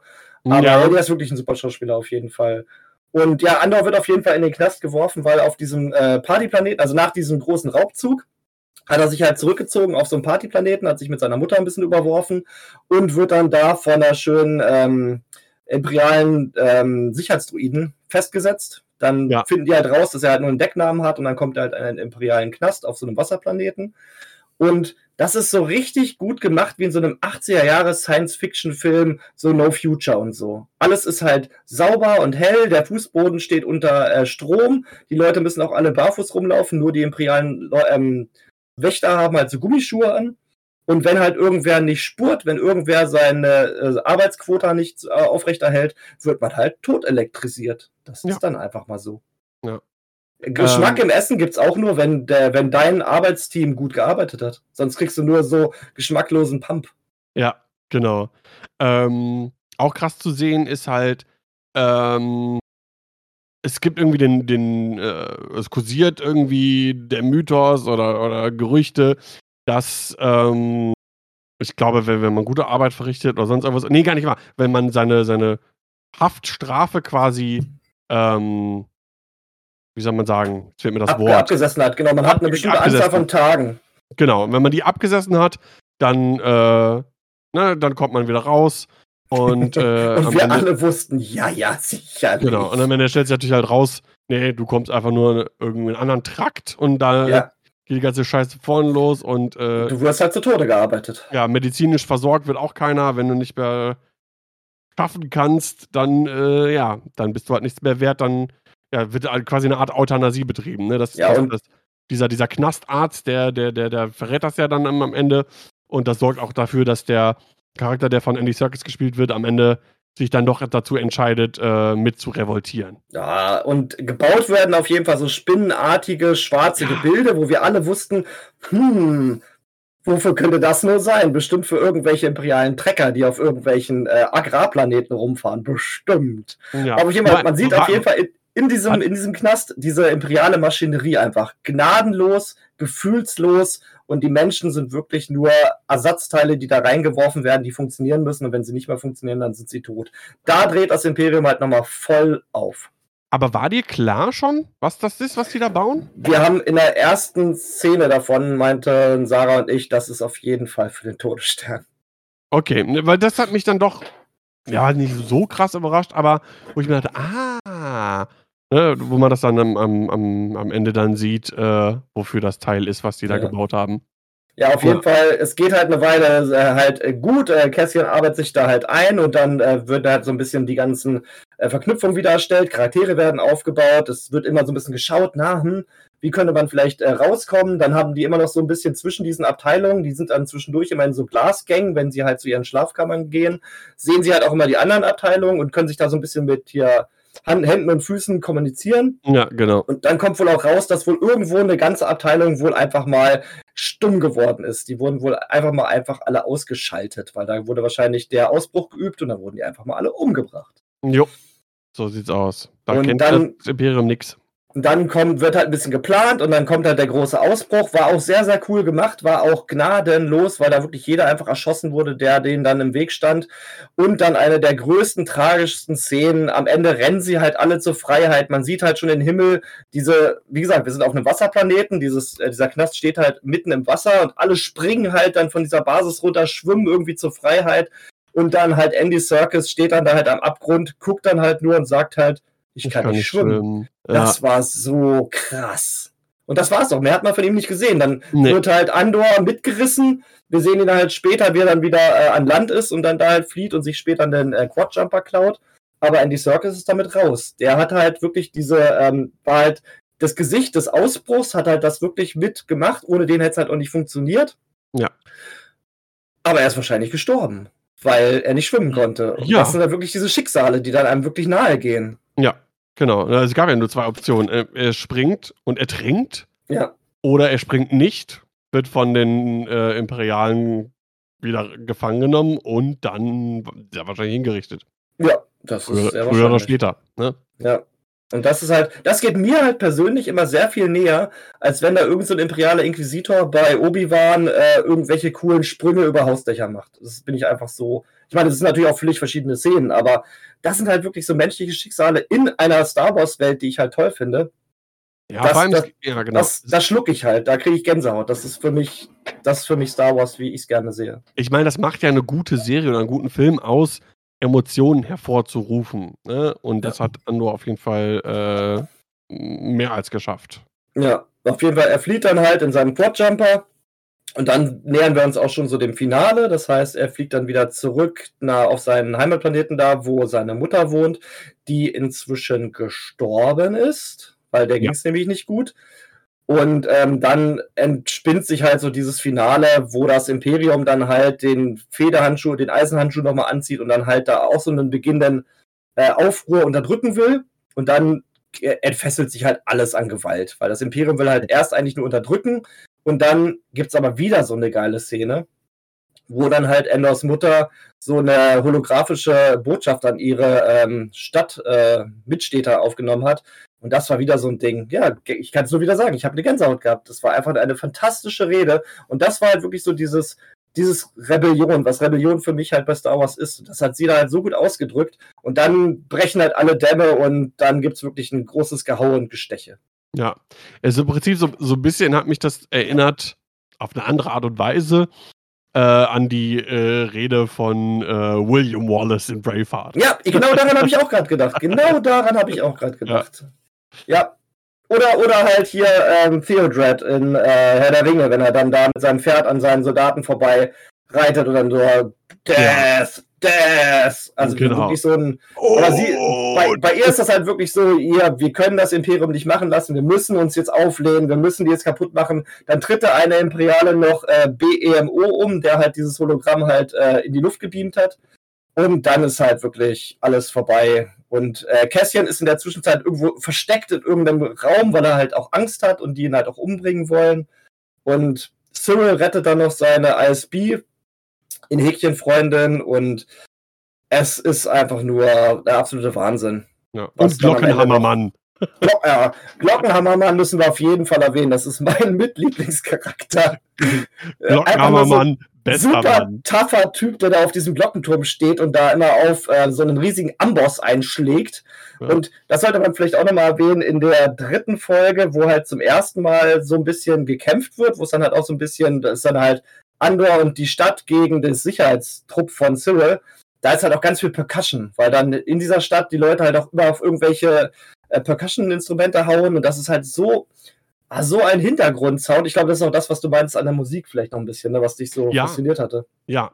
Ja. Und halt Glocken, Glocken, äh, Glockenturmmann, der dann auch einen Stormtrooper da erstmal runterkloppt. Also super cooler ja. Typ. Also ich glaube, es ist relativ gut rausgekommen. Ich bin unfassbarer Fan der Andor-Serie. Ich habe die unglaublich geliebt. Das war für mich Peak Star Wars der letzten zehn Jahre. Also ich besser als alles seit äh, Rogue One, glaube ich. Also, also ja. jetzt die, abgesehen von animierten Sachen, aber ähm, ja. ich, ich habe Andor geliebt. Ja. Ich hatte erst überlegt, ähm, ähm, aber da hat mir leider die Zeit gefehlt. Es gibt so ähm, eine Seite, äh, da kann man bestimmte Sachen ranken mit S-Tier, ja, A-Tier. Kenn, kenn ich alles. Kennst ja, du, ne? Ähm, das auch noch zu machen mit den, mit den äh, Star Wars-Serien. Ich habe die Seite noch nie benutzt. Ich weiß nicht, ob man, da muss man wahrscheinlich vorher irgendwie Bilder haben. Ja, ich denke, du musst mit den Logos und die mhm. hochladen, dann kann man das einfügen. Ähm, und hätte dann am, am, am, zum Ende der Folge hin noch irgendwie so ein, so ein Ranking mit dir gemacht, aber ich füge das jetzt, ich, äh, ich füge das jetzt einfach mal so ein bisschen ein. Ähm, also bei dir, da klar, äh, Andor ganz oben, S-Tier, ähm, würde ich mindestens gleichsetzen, vielleicht sogar noch einen Ticken drüber, einfach weil es was bei mir ausgelöst hat, auf eine andere Art und Weise. Ähm, aber war äh, Mando Season 1. Ja, ich, bei Season ich, 1 und 2 bin ich auch bei dir, bei Season 3 nicht mehr. Genau, sehe ich, finde ich, sollte man auch ähm, separat voneinander betrachten, ja. die, die Staffeln. Zumindest, wenn, wenn man so eine, so, wenn man die ranken will, wenn man die irgendwie bewerten möchte. Mhm. Und äh, weil da fand ich die Musik sogar, die ist mittlerweile schon so ein bisschen diese Theme von Ludwig Göransson, äh, der auch für Black Panther die Musik gemacht hat. Ähm, und dann bei Boba Fett wird das ja in ähnlicher Art und Weise aufgegriffen. Das hat man jetzt schon 80.000 Mal gehört. Das nutzt sich dann quasi ein bisschen ab. Aber das erste Mal in diesen ersten Folgen. Die, die Mando-Melodie nutzt sich nicht ab. Die ist. Also, also ist, zumindest, die ist immer noch super geil. Aber ich ja. finde, was, was die, dieser Effekt, was das ausgelöst hat, als ich das, das erste Mal gehört habe und diese, mit dieser Pfeife und. Oh, Vielleicht auch, weil es da noch besser gepasst hat, weil es da noch eher diese Western ja, Lone Wolf ja. and Cup Serie war, die es halt noch war, mit diesen für sich alleine stehenden Folgen, so ein bisschen Monster of the Week.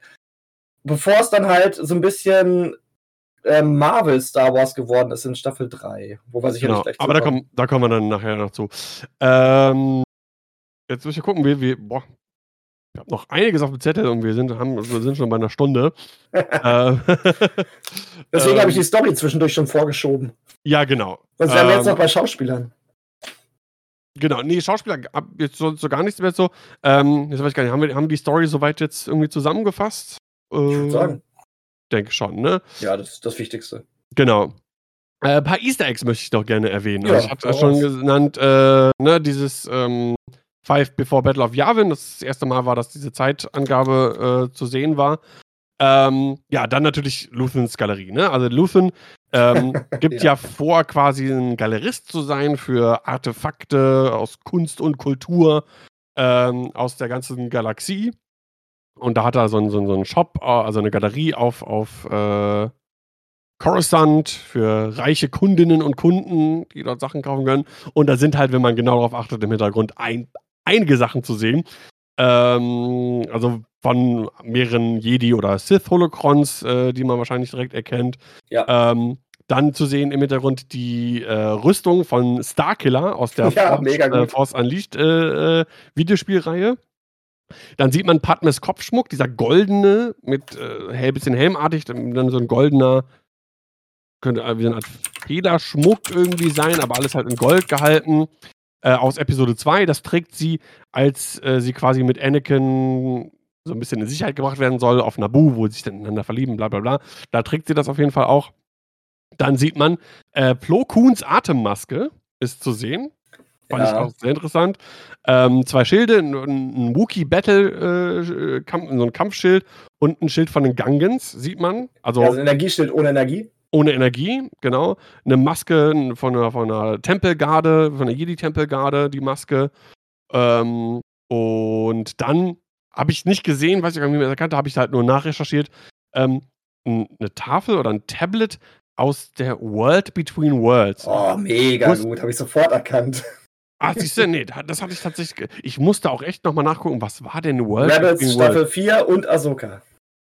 Ähm, ja, kannst du kurz erklären, was das ist? Das ist so ein bisschen bei Rebels Staffel 4 wird die World Between Worlds eingeführt. Das ist so eine Art ja, Welt zwischen den Welten. Tut mir leid, es ist halt einfach so. ja, Und das ist so eine halt. extra Dimension, in die man halt rübergehen kann. Das geht halt durch Portale oder halt auch über die Lostwölfe, die halt eingeführt werden bei Rebels.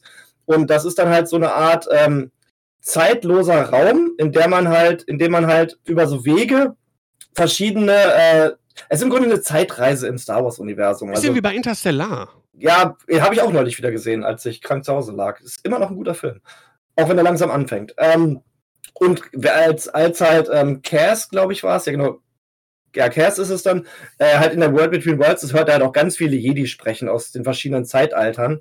Und ähm, das wird Echt? auch bei, also ja, da sind ganz viele Jedis, die im Hintergrund sprechen, auch übereinander gelegt. Und ähm, das wird auch bei Ahsoka wieder ähm, eine Rolle spielen. Im Trailer von Ahsoka sieht man, wie Ahsoka und der eine Dark Jedi in der World Between Worlds kämpfen. Ah, okay. Wer ist denn nochmal Cass?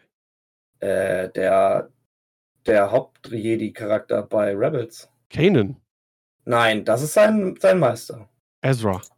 Habe ich Cass gesagt? Ach Gott, ich bin bei Resistance. Ich- oh, ich- schrecklich. Ich war kurz verwirrt. dabei, ich war kurz dabei, verwirrt. ich bin bei, bei, bei, bei Ka Ah, Kazuda von, Kazuda, von Resistance. okay. Dabei habe ich Resistance eigentlich auch komplett aus meinem Headcanon gestrichen, weil das so beschissen ist. Ich hab's nie gesehen. Ich meine natürlich Ja. Ezra. Okay. wir, sagen, wir okay. sagen hier zu Hause immer nur Playmobil-Haar, deswegen habe ich mir seinen Namen nicht gemerkt. Genau. Ähm, ja, auf Ja. jeden Fall die World Between Worlds halt sehr, sehr cool. Was auch noch richtig gut ist, was äh, halt so ein bisschen out of äh, äh, Kontext ist, die Sankara-Steine von Indiana Jones 2. Und äh, seine Peitsche. Ja, echt? Okay, die habe Ja. ich nicht gesehen. Genau, die Sankara-Steine äh, aus äh, Tempel des Todes. Äh, da geht es darum, die, die zu finden. Ähm, Und genau, und seine Peitsche sieht man, sieht man auch. Mega gut. Genau. Ähm, es gibt äh, zudem eine kle eine winzig kleine Brücke, auch nur, auch nur durch Recherche äh, drauf gestoßen, sonst hätte ich das nicht mehr auf dem Schirm gehabt. Und zwar wird äh, während so einem ISB-Meeting ähm, wird da erwähnt, dass es weitere Zwischenfälle irgendwie gab, äh, und zwar auf Avala 6. Sagt Okay. dir Avala 6 was? Nee, sagt mir jetzt spontan nichts. Genau. Und äh, Avala 6 ist der Ort oder Planet, äh, wo den Jaren äh, Grogu entdeckt und da quasi äh, rettet aus den Fängen von diesen anderen Bounty Huntern. Ach, ach, witzig, aber das ist ja erst Jahre und Jahre später. Das ist ja nach äh, Episode ja, ja. 6. Ja, ja, genau. Ne, aber da ist so die, die Mini-Referenz. Aber hm. fand, ich, fand ich noch äh, ganz interessant. Was ich hier gerade auf den Bildern noch sehe, ein, ich hoffe, ich sage das jetzt richtig, ein Kelly Quarry ist auch noch ein Twi'lek äh, Familienartefakt. Stand da auch noch rum. Das ist so ah. wie so eine, so eine 2D-Puppe mit so ganz komischen Symbolen dran. Das ist doch auch äh, Thrawn, der ist ja ähm, auch großer Sammler von Kunst. Der hat auch so ein, genau, von, von, von, von Und äh, Heras Hera. Vater doch irgendwie genau. auch irgendwie. Äh, genau, das Familienartefakt aus Heras Familie hat er dann. Genau. Genau, ja. Ja. Also, das ist natürlich immer cool. Ähm, Lukas Arzt oder war natürlich immer schon gut, irgendwie so äh, Easter Eggs irgendwo einzubauen. Wir haben ja auch bei Indiana Jones sind ja auch auf irgendeiner Säule R2D2 und C3PO zu sehen. Und gerade gerade dieser Workshop oder dieser Laden von, von äh, war natürlich super. Ja, also das ist ja äh, Easter Egg Overload. Ja, ich glaube, da haben alleine über diese Szenen haben YouTuber äh, hunderte Stunden Folge YouTubert. Ja, ja, genau. Ähm, ja. Und was das alles bedeutet für den Star Wars Kanon. Nur hier ja. in diesem Video erfahrt ihr es. Ja, nix. Einfach nur Fan, Fanservice. Ja. Aber richtig gemacht, so. weil da hat es hingepasst. Ja, voll, voll. Ähm, ja. Ich würde mal fast auch behaupten, dass äh, Luthens Charakter so geschrieben worden ist, dass er so eine Galerie besitzt, nur damit man diese Dinge da einbauen kann. Fand ich aber auch einen coole, coolen Charakterzug. Der ist halt eigentlich ein darker äh, Rebellenanführer hier aus dem tiefsten Untergrund, hat aber so eine netter Verkaufstyp äh, äh, äh, alias, mit der er dann halt in Coruscant halt äh, leben kann. Was aber eigentlich alles nur so vorgeschoben ist. Das ist halt wirklich so seine Rolle ist ein bisschen wie so ähm, Superman und Clark Kent. Er ist halt er ist halt so, er, er, ist halt dieser Verkäufer, aber das ist er halt eigentlich nicht. Er ist ja eigentlich dieser dunkle Rebellenanführer. Und äh, macht, spielt aber beide Rollen richtig gut. Ja, das tut er auf jeden Fall. Ja, ne, also alles insgesamt, ich würde mich da anschließen. Also Andor wirklich äh, gehört mit zu dem allerbesten, was Star Wars äh, rausgebracht hat in den, in den letzten Jahren. Und witzigerweise wurde da auch gleich aus irgendeinem Grund eine zweite Staffel halt äh, auch eingeplant. Jetzt so Sachen wie Obi-Wan Kenobi, Book of Boba Fett oder auch ähm, Ahsoka, da weiß man noch nicht, dass da eine zweite Staffel eingeplant ist. Andor wurde aber gleich für zwei Staffeln geplant. Das muss ja irgendeinen Grund gehabt haben. Normalerweise hätte man ja auch sagen können, gut, das, das hätte ja auch funktioniert. Das war ja nach acht Folgen äh, eigentlich auch relativ ab. Nee, das war mehr, das waren zwölf Folgen. Ja, ich meine, das Ding ist halt, ähm, wir wissen ja, was mit Andor schon passiert. Ähm, du hättest es, du hättest es natürlich spannen können, einfach, dass du es äh, nicht fünf Jahre vor Battle of Yavin machst, sondern vielleicht nur zwei oder so.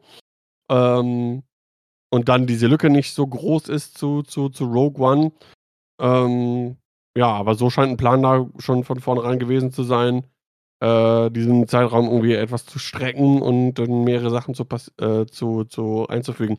Ähm, ich denke mal, dann geht es halt auch in, in, in einer äh, zweiten Staffel halt darum, äh, in der größeren Rolle als, als wirklich Rebell, ne? Logischerweise. Ja. Also ich schaue jetzt ja gerade nochmal, wie jetzt hier Audience Viewership und Critical Response und so. Das ist eigentlich alles super positiv. Most Watched Programm und äh, sehr, sehr gute 96% Average Rating. Also Metacritic oder Rotten Tomatoes. Vielleicht, ja. vielleicht das, was ich vorher gesagt hatte, dass es nicht so gut ankam bei der Community, ist vielleicht auch nur was, was ich so zwischendurch mal gelesen habe. Also wie gesagt, bei mir kam es auf jeden Fall fantastisch an.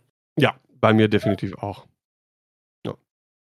Ja, und dann können wir übergehen zur dritten Staffel von äh, Mandalorian. Und wo man sich dann fragt, war da Pedro Pascal eigentlich dabei? ähm, tatsächlich hat aber auch Pedro Pascal an sich wesentlich weniger äh, gespielt, als man vielleicht denkt. Ähm, Glaube ich. Ne, also äh, er hat da insbesondere zwei Stuntmen, die es gibt, ähm, die wirklich ein Groß, also wirklich ein Großteil der Szenen, die man dort abgefilmt sieht, äh, sind, da steckt nicht unbedingt Pedro Pascal hinter, unter dem Helm. Es ja. ist ein bisschen schade, weil so heftig krass viel, also meine Einstellung gefährliche Szenen gibt es jetzt da nicht, bis auf einige Ausnahmen, dass man da nicht auch Pedro Pascal, aber ja gut. Ich bin jetzt Er- gefragter Mann. Ich, Er müsste ja ja noch eine andere Serie drehen, wo er sich auch um ein kleines Kind kümmern muss als Einzelgänger. Also, Genau, genau. Ja. die ist ja wohl auch sehr, sehr gut und sehr, äh, Super, Last of Us, äh, super Serie. habe ich noch Äh, nicht gesehen, äh, weil ich Sky habe.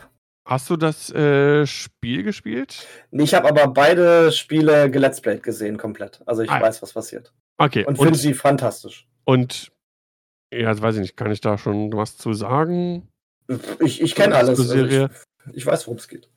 Ja, weil halt auch, die Serie ist halt auch fast eins zu eins wie das Spiel. Und ich Ja. finde, das, ist- das macht es halt auch so gut. Ich habe schon äh, Poster gesehen für die zweite Staffel, wo dann halt auch die äh, Abby kommt. Oh ja. Oh, ich fand, der, die, die äh, teilweise Internet-Community ist ja damals Sturm gelaufen beim, beim zweiten Teil von Last of Us, weil ähm, äh, Ellie? Ellie, richtig. Ellie, Ellie ja. lesbisch ist und äh, oh, der Und gab halt blutrünstig. Ja, Das Aber- ist, das ist ja, die eine, Story das ist ja die krasseste Revenge-Geschichte ever. Die geht Ich- ja über so viele Leichen. ich fand tatsächlich auch den äh, zweiten Teil ähm, als Spiel besser als den ersten. Ich fand den zweiten Teil nur ein bisschen zu gestreckt. Da kam jetzt, da war zu viel Kampffiller drin. Oder hat, äh, die Story war richtig gut, aber es hätte halt ein bisschen kürzer sein können. Ja, aber hier und ich habe es da. auch nicht gespielt, ich habe es nur gesehen. Okay, ja. Nee, also wirklich. Und ich habe tatsächlich ähm, nochmal, nachdem, ähm, oder parallel zur, zur Serie, nochmal Let's Play, so ohne Kommentar, einfach nur das Spiel auf YouTube mir angeguckt. Echt ohne Kommentar? Nee, das kann ich nicht. Ja, einfach nur das, auch einfach nur das Spiel. Ja, krass. Kein, kein, kein Streamer oder sonst irgendwas da als Kamera eingeblendet, sondern wirklich nur das Spiel an sich. Ja, irre. Und immer so weit, wie gerade auch die Folgen waren. Hm. Also, wa- warum? Keine Ahnung. Also auf jeden Fall richtig cool. Man versteht schon, warum Pedro Pascal dann halt wahrscheinlich mehr da auf dem Set war. Oder auch sonst wo. Und es ist natürlich, es ist ja simpel. Du hast halt einen Charakter, der seinen Helm nicht abnimmt. Und Spoiler, gar nicht in dieser Staffel. Und da ist natürlich einfach, dann lieber den günstigeren äh, Stuntman zu nehmen als Pedro Pascal. Ähm, genau, wo wir jetzt gerade dabei sind, also in ähm, Staffel 2 hat äh, Mando ja seinen Helm abgenommen am Ende. Ähm, als er sich ja quasi von.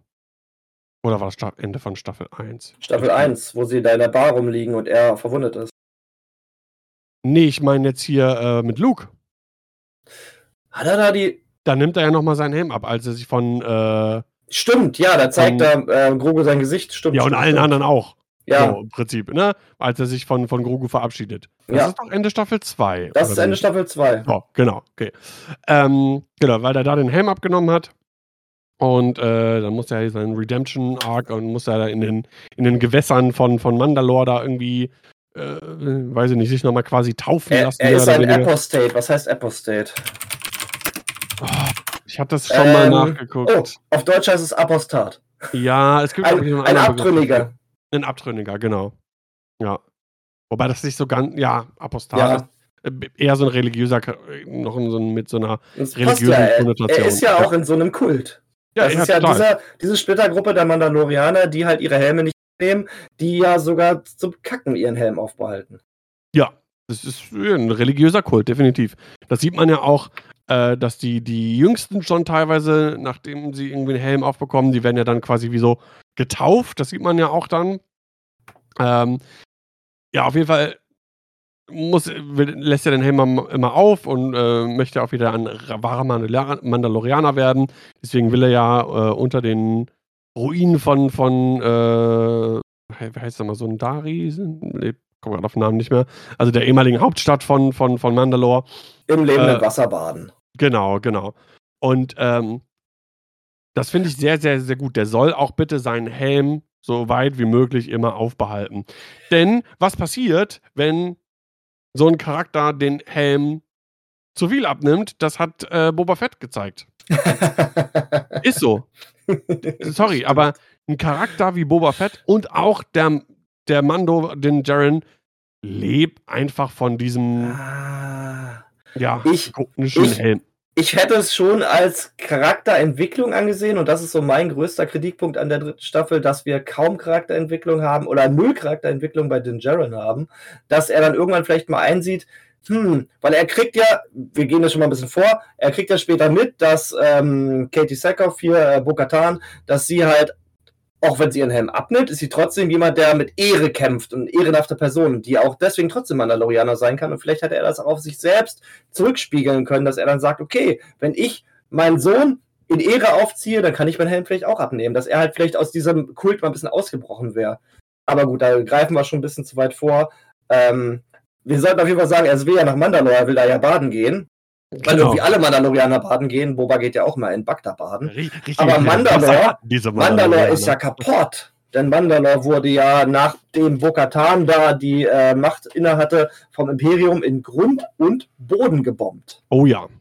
Sieht man in mehreren Szenen, Rückblicken, ähm, Sehr, sehr nur, imposant. nicht nur in der ähm, Serie, sondern oh, ist es bei Clone Wars oder Rebels? Ähm, da wird das, glaub, Ich meine glaube auch noch Rebels, weil da haben sie ja später relativ viel mit den Mandalorianern zu tun. Genau, Aber das genau, wäre jetzt genau. eher so ein Johannes-Ding, der kennt sich damit besser aus. Das stimmt, das stimmt, ja. Aber Äh, auf jeden Fall, so- so halt, der- die ganze so- so Planetoberfläche ist halt richtig Glas. Also die haben das zu Glas gebombt mit ihren Plasma-Protonenbomben. Genau. Ähm, richtig was ich cool gefunden hätte, also die, die fliegen ja dann dahin, ne, und man sieht diese Ruinen dieser ehemaligen Kuppelstadt äh, Stadt Sondari. Was ich gut gefunden hätte, ist da nochmal auch Flashbacks, um zu zeigen, wie das vorher ausgesehen hat. Dass man sich das vorstellen kann für alle, die nicht Clone Wars oder Rebels gesehen haben. Ja, Ähm, denn man muss immer aufpassen, bislang ist das äh, Man Mando ganz gut gelungen, bis auf diesen Abstecher in die Boba Fett-Folge, äh, Boba Fett-Serie, dass du die losgelö dass du die losgelöst von anderen Sachen gucken konntest. Du hattest viele Referenzen und äh, wenn du das Darksaber das erste Mal gesehen hast, wenn du die Hintergründe kennst, denkst du, wow, aber es ist nicht zwingend notwendig. Ja. Ähm, und auch hier ist es nicht zwingend notwendig, aber ich finde es jetzt ganz gut gefunden, wenn man schon gesehen hätte, wie, um, einfach um eine Vorstellung zu haben, was war Mandalore mal für ein Planet? Ja. Ähm, sonst hast du zu schnell wieder diesen Marvel-Effekt. Du musst das gesehen haben in der Staffel von der Serie, um zu verstehen, oh, die Hintergründe von der und der und der. Das ist natürlich schwierig, ähm, weil natürlich du halt Charaktere aufgreifst mit Bo-Katan zum Beispiel, die aus anderen Serien einfach auch äh, stammen. Also ich sage mal, wenn du jetzt in Staffel 3 bei Mando angefangen hättest, Mando zu gucken und die ganzen anderen Sachen niemals gesehen hast, dann kommst du in dieser Staffel nicht mehr mit. Staffel 1 und 2, absolut. Ich denke, jeder Mensch kennt Luke Skywalker. Aber ähm, ja, ja, da, da, okay. da kommst du wirklich ohne irgendwelches äh, weiteres externes Wissen klar. Aber in Staffel 3 wirst du so zugebombt mit Mandalore und Bo-Katan und diesen ganzen Dingen, da kommst du nicht mehr mit, wenn du nicht Rebels Clone Wars gesehen hast.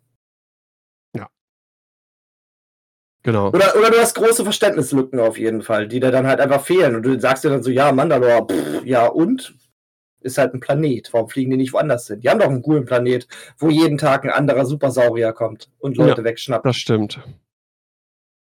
Und ähm, ja, das ist halt ein bisschen schade. Genau, ich habe hier die- Szenen nochmal alle im Bild, ne, wo man äh, so ein Dari sieht. Ich werde es hier nochmal ein bisschen größer machen.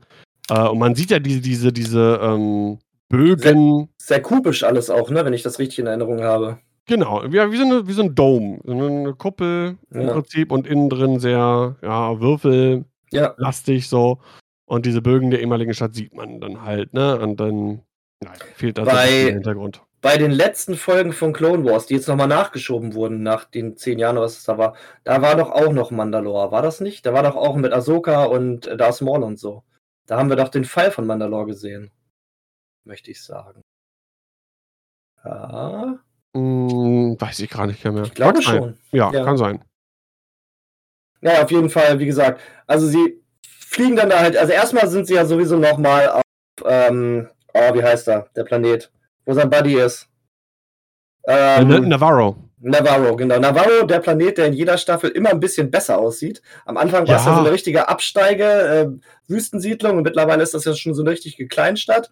Und ich denke mal, in der nächsten Staffel ist dann wahrscheinlich schon halb äh, Coruscant. Genau. Es ist aber sehr, das ist sehr schön zu sehen, wie halt wirklich so eine Entwicklung da stattfindet und wie sich jetzt halt auch hier, ähm, oh, ich hab, muss, muss mir die Namen nochmal rausholen. Ich hab, weiß immer nicht, wie die alle heißen. Ja, Carl Weathers, äh, Grief Karger, genau wie Grief, Grief Karger halt ja. eigentlich erst so dieser, dieser äh, dreckige Typ war, der jetzt halt auf einmal so der Anführer ist, dieser Stadt, die dann halt, der auch wirklich zusehen will, dass die Leute da halt wirklich in Frieden leben können und die Stadt wird halt aufgebaut und da kommen halt immer wieder neue Siedler hin und es ist halt einfach so, so das, das kleine Schmuckstück im Outer Rim, das sich da halt so formiert. Auf jeden Fall will Mando da eigentlich äh, IG-11 sich besorgen, obwohl er ja eigentlich äh, gegen Druiden ist. Weil er braucht halt jemanden, der ähm, Mandalore ausscouten kann für ihn, weil Mandalore soll wohl so tödlich sein, dass man da nicht mal atmen kann. Ja. Das ist so der kleine Abstecher auf jeden Fall nochmal nach Navarro. Das war halt da alles auch nochmal so ein bisschen gezeigt kriegen. Ja, aber er kriegt er auf jeden Fall nicht. IG-11 ist kaputt. Und ähm, er nimmt dann halt einen äh, Astromech mit. Das ist der gute K2. Oder? Welcher Nein! Hallo? Du meinst die R5-Einheit? Ja. Also bitte, sind wir mal ein bisschen Easter Egg äh, vom Mando. Das ist, das ist, der von, von Episode 4, richtig? Genau, das ist R5D4 aus Episode genau. 4, den äh, äh, Onkel Owen ursprünglich kaufen ja, der dann wollte, geht. der dann kaputten Motivator hat. Genau. Fun Fact, habe ich gelesen, ich habe es nicht ganz fact gecheckt, ich habe auf einer Seite gelesen, ob es jetzt stimmt, äh, laut wirklich äh, Kanon äh, mit Vorsicht genießen, ist wohl so, dass äh, R5 das absichtlich gemacht hat, damit R2 seine Pläne verfolgen kann.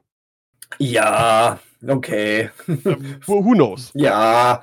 Ich habe mir gedacht, ich gebe das einfach mal so weiter. In einer Welt, wo sogar für irgendwelche super Hintergrundcharaktere 15 Seiten Wiki geschrieben werden, ist das bestimmt so passiert. Aber ich gehe einfach davon aus, dass ich mir den nicht merken kann. Ich bin halt Chopper und BEMO-Fan. Ich, äh, ob das jetzt ein R5 oder ein R6 ist. Ich finde keinen Astromech langweiliger als R2D2. Ach komm. Nee, absolut langweilig. Bin ich gar kein Fan. Dann, dann schon lieber. Ähm, also in den originalen Filmen und wie er schimpft und so und du wirklich denkst so, er wird jetzt hier auf, auf seinen Druiden-Slang sagt er, shut the fuck up, you damn motherfucker. Nee, nee, bin kein R2D2-Fan.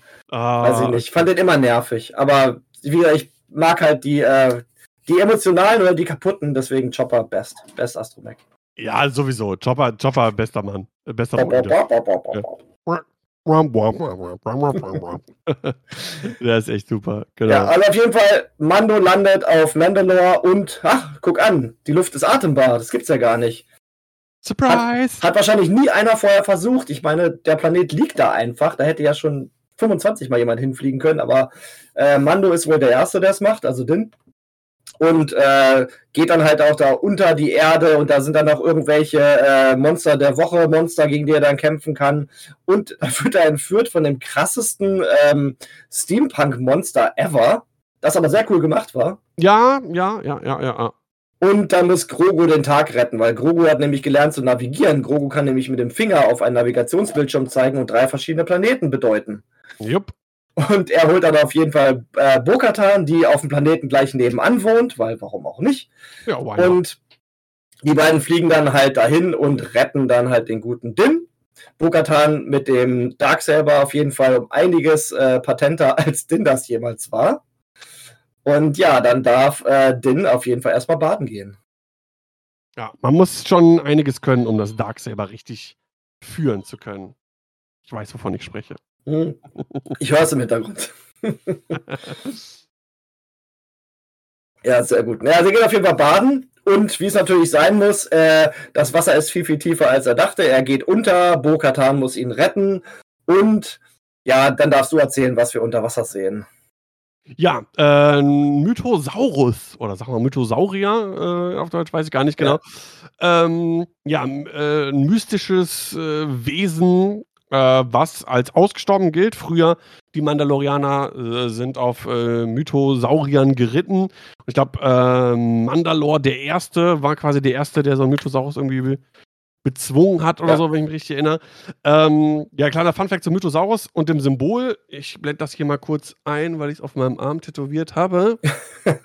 äh, gilt lange, Pr- sieht, man das erste Mal äh, in der Episode 5, ne, ist, ist auf dem Schulterpad äh, von, der, von der Rüstung von Boba Fett zu sehen. Ja. Und äh, ganz lange, lange eigentlich immer als Referenzsymbol für, ja, Kopfgeldjäger eigentlich. Mhm. Ähm, Oder für die Scum-Fraktion bei X-Wing. Genau, ne, oder genau, als Fraktionssymbol ähm, Scum im X-Wing-Miniaturenspiel, äh, was ja im Prinzip eigentlich so in, eigentlich falsch ist, weil man ja jetzt echt wirklich äh, tatsächlich erfährt, ähm, wobei man das auch, auch vorher schon bekannt war, im, im, in, in, durch Legends und sowas, dass es eigentlich ein reines mandalorianisches Symbol ist.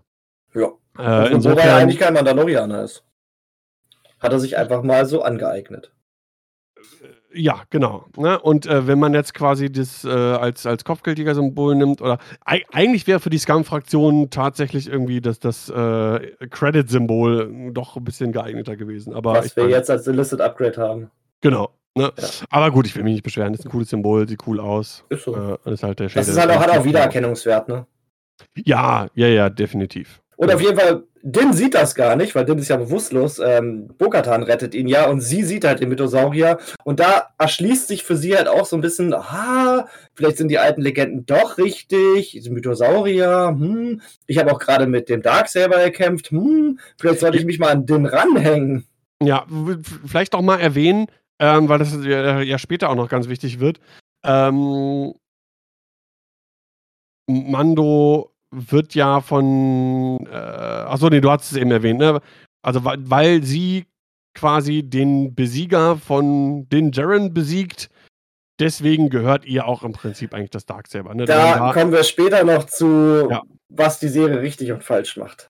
Okay, okay, gut, dann habe ich ein bisschen vorweggegriffen. Ja, nur, also auf jeden Fall wird, ja. fliegen die beiden dann halt erstmal zurück zu Bokatans Schloss auf dem Nebenplaneten und was ist denn da los? Da sind auf einmal plötzlich Teil Bomber und die bomben erstmal ihren Landsitz weg. Und dann müssen die beiden halt zu äh, Dins ähm, Kult fliegen, wo dann Bokatan mehr oder weniger erstmal aufgenommen wird, weil sie hat ihren Helm nicht abgenommen, sie hat auch in den lebenden Wassern gebadet.